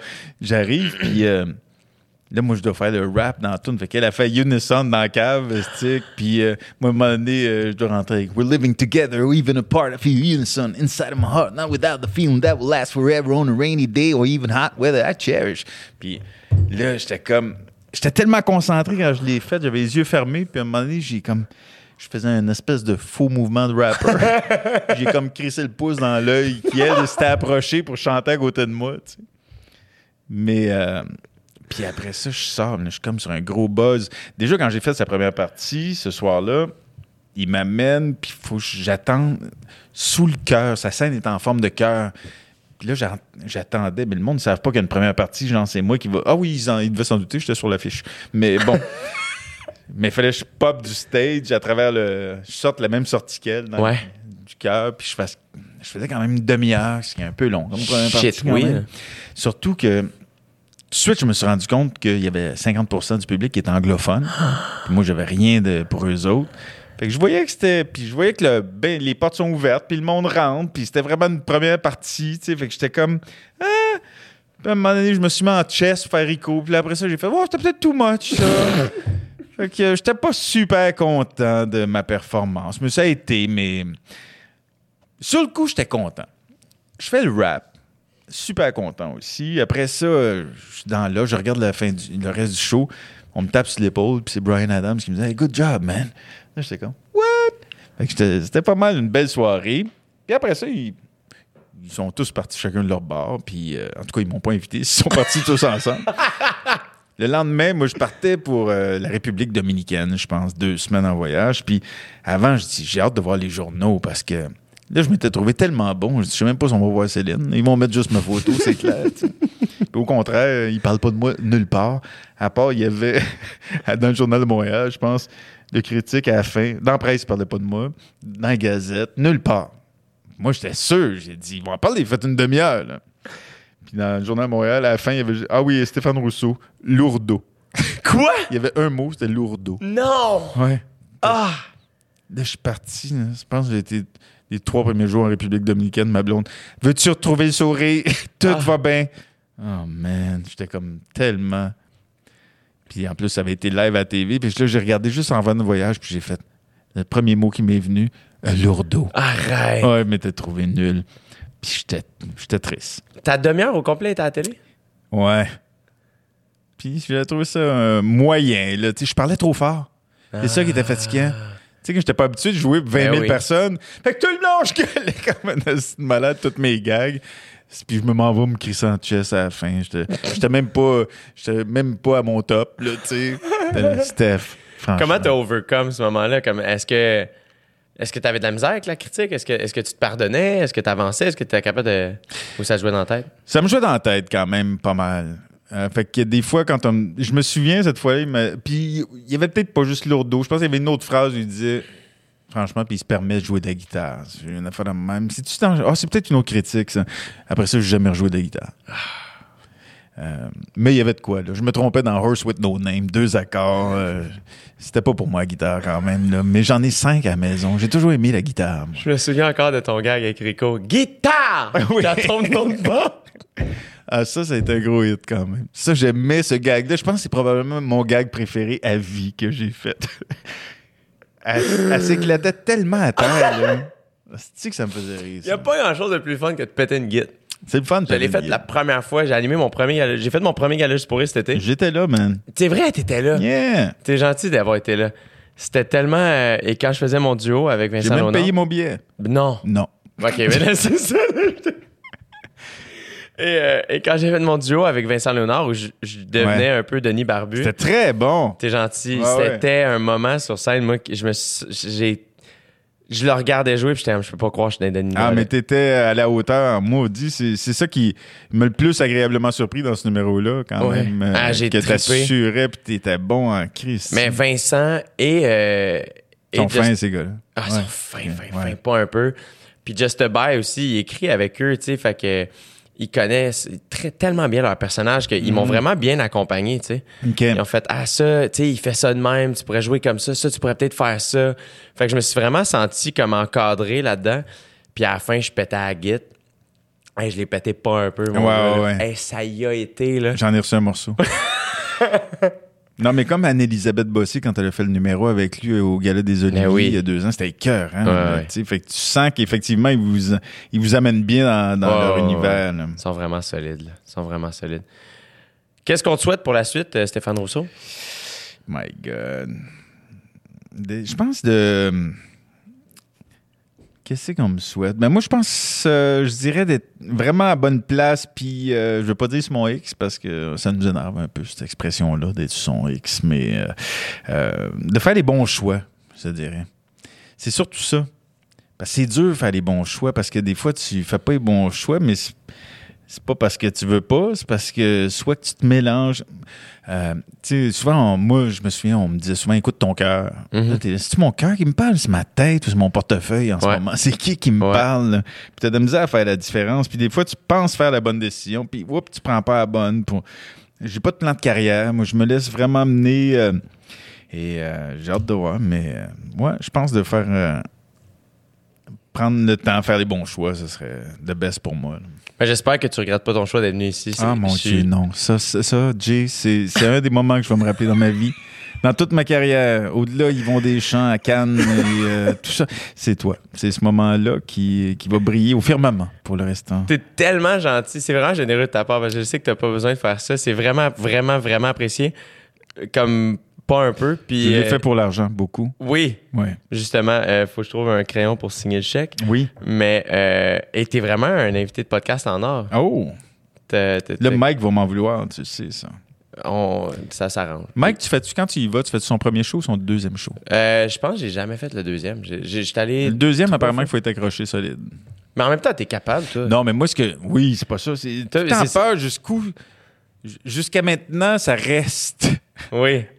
In-house. là, Mais, Mais, à sous-écoute, y a quelque- je veux dire, tu seras pas le pire. là. Non, c'est vrai que. Tu seras ouais. pas le pire. Ah! Puis en plus, euh, tu sais, bon, euh, quand t'es parti, je parlais à Nicole, puis. euh, C'est Nicole, lui? C'est Nicole, oui. Euh, puis je disais. C'est vrai? Oui. Tu t'appelles Nicole? Ouais, ouais. Donc, Nicole, j'ai jamais rencontré de Nicole. Un, un beau jeune garçon qui s'appelle Nicole. Ouais, Ouais, c'est Carole, oui, souvent. Oui. Nicole, jamais. Carole, José. Mais Nicole, c'est une première. Mais Valérie. Valérie Bourré, qu'on salue, un joueur Oui. de hockey, c'est le seul. Ouais, c'est le seul. Euh, mais je disais comment. Joanne Miro. Juan. Mariette, oui, il y en a un à cette île. Clermont. C'est un gars. Les gens savent pas. Peu de gens savent ça. Oui. Qu'est-ce que tu disais? Mais je disais comment euh, euh, t'avais été bon aux recettes pompettes. J'étais assez en forme. Là, j'ai fait Ricardo dernièrement, puis euh, Ricardo, il est capable d'y aller aussi. j'étais Hein? un peu dans ce mood-là, mais j'étais pas pompette, heureusement, parce que c'était le matin. Ouais. Mais quand même, je lisais les commentaires, les petites madames, euh, ils en pouvaient plus de moi. Là. Ils Ah ont ouais? changé de poste, apparemment. Oui, mais c'est sûr que, tu vois, euh, après ça, tu vas chercher une autre génération. Ouais, c'est ça. Tu peux pas tout avoir Non. en même temps. Mais stresse pas avec sous-écoute, là. Michel va t'arranger ça. Dis à Michel d'écrire à, ton, à ton attaché de presse, puis ça va se faire. Mm-hmm. Parce que c'est le fun. C'est le fun de faire sous-écoute parce que, Ben oui. en plus, toi, tu sais, il y a un public, tu vas être allumé. Faut pas que tu stresses avec ça, là, parce que Mike est tellement bon. Ah non, mais ça me stresse pas. Je sais, j'ai envie le de le faire. J'ai été le voir d'ailleurs euh, dernièrement sous écoute, puis j'y ai dit ce soir-là, si t'as besoin de moi, je suis là. Mais il a pas besoin de moi. Il m'a pas besoin de monter. C'est quand même drôle qu'ils vont des champs l'effet avant toi. C'est malade, ça. C'est malade. Ouais. Mais bref, merci d'avoir fait mon podcast. toi, Jay. C'est vraiment, vraiment apprécié. Là, si j'ai un ticket en bas, j'envoie ça à qui? Euh, c'est vraiment. euh, c'est euh, euh, Mike. J'envoie ça à Mike. Mike. Parfait. Ouais, ouais, ouais. Ça marche. Thank you, Jay. Hey, merci, Steph. You take care of yourself. You take care J'aime of ça, t'as mis ça yourself. en anglais. oui. Yes!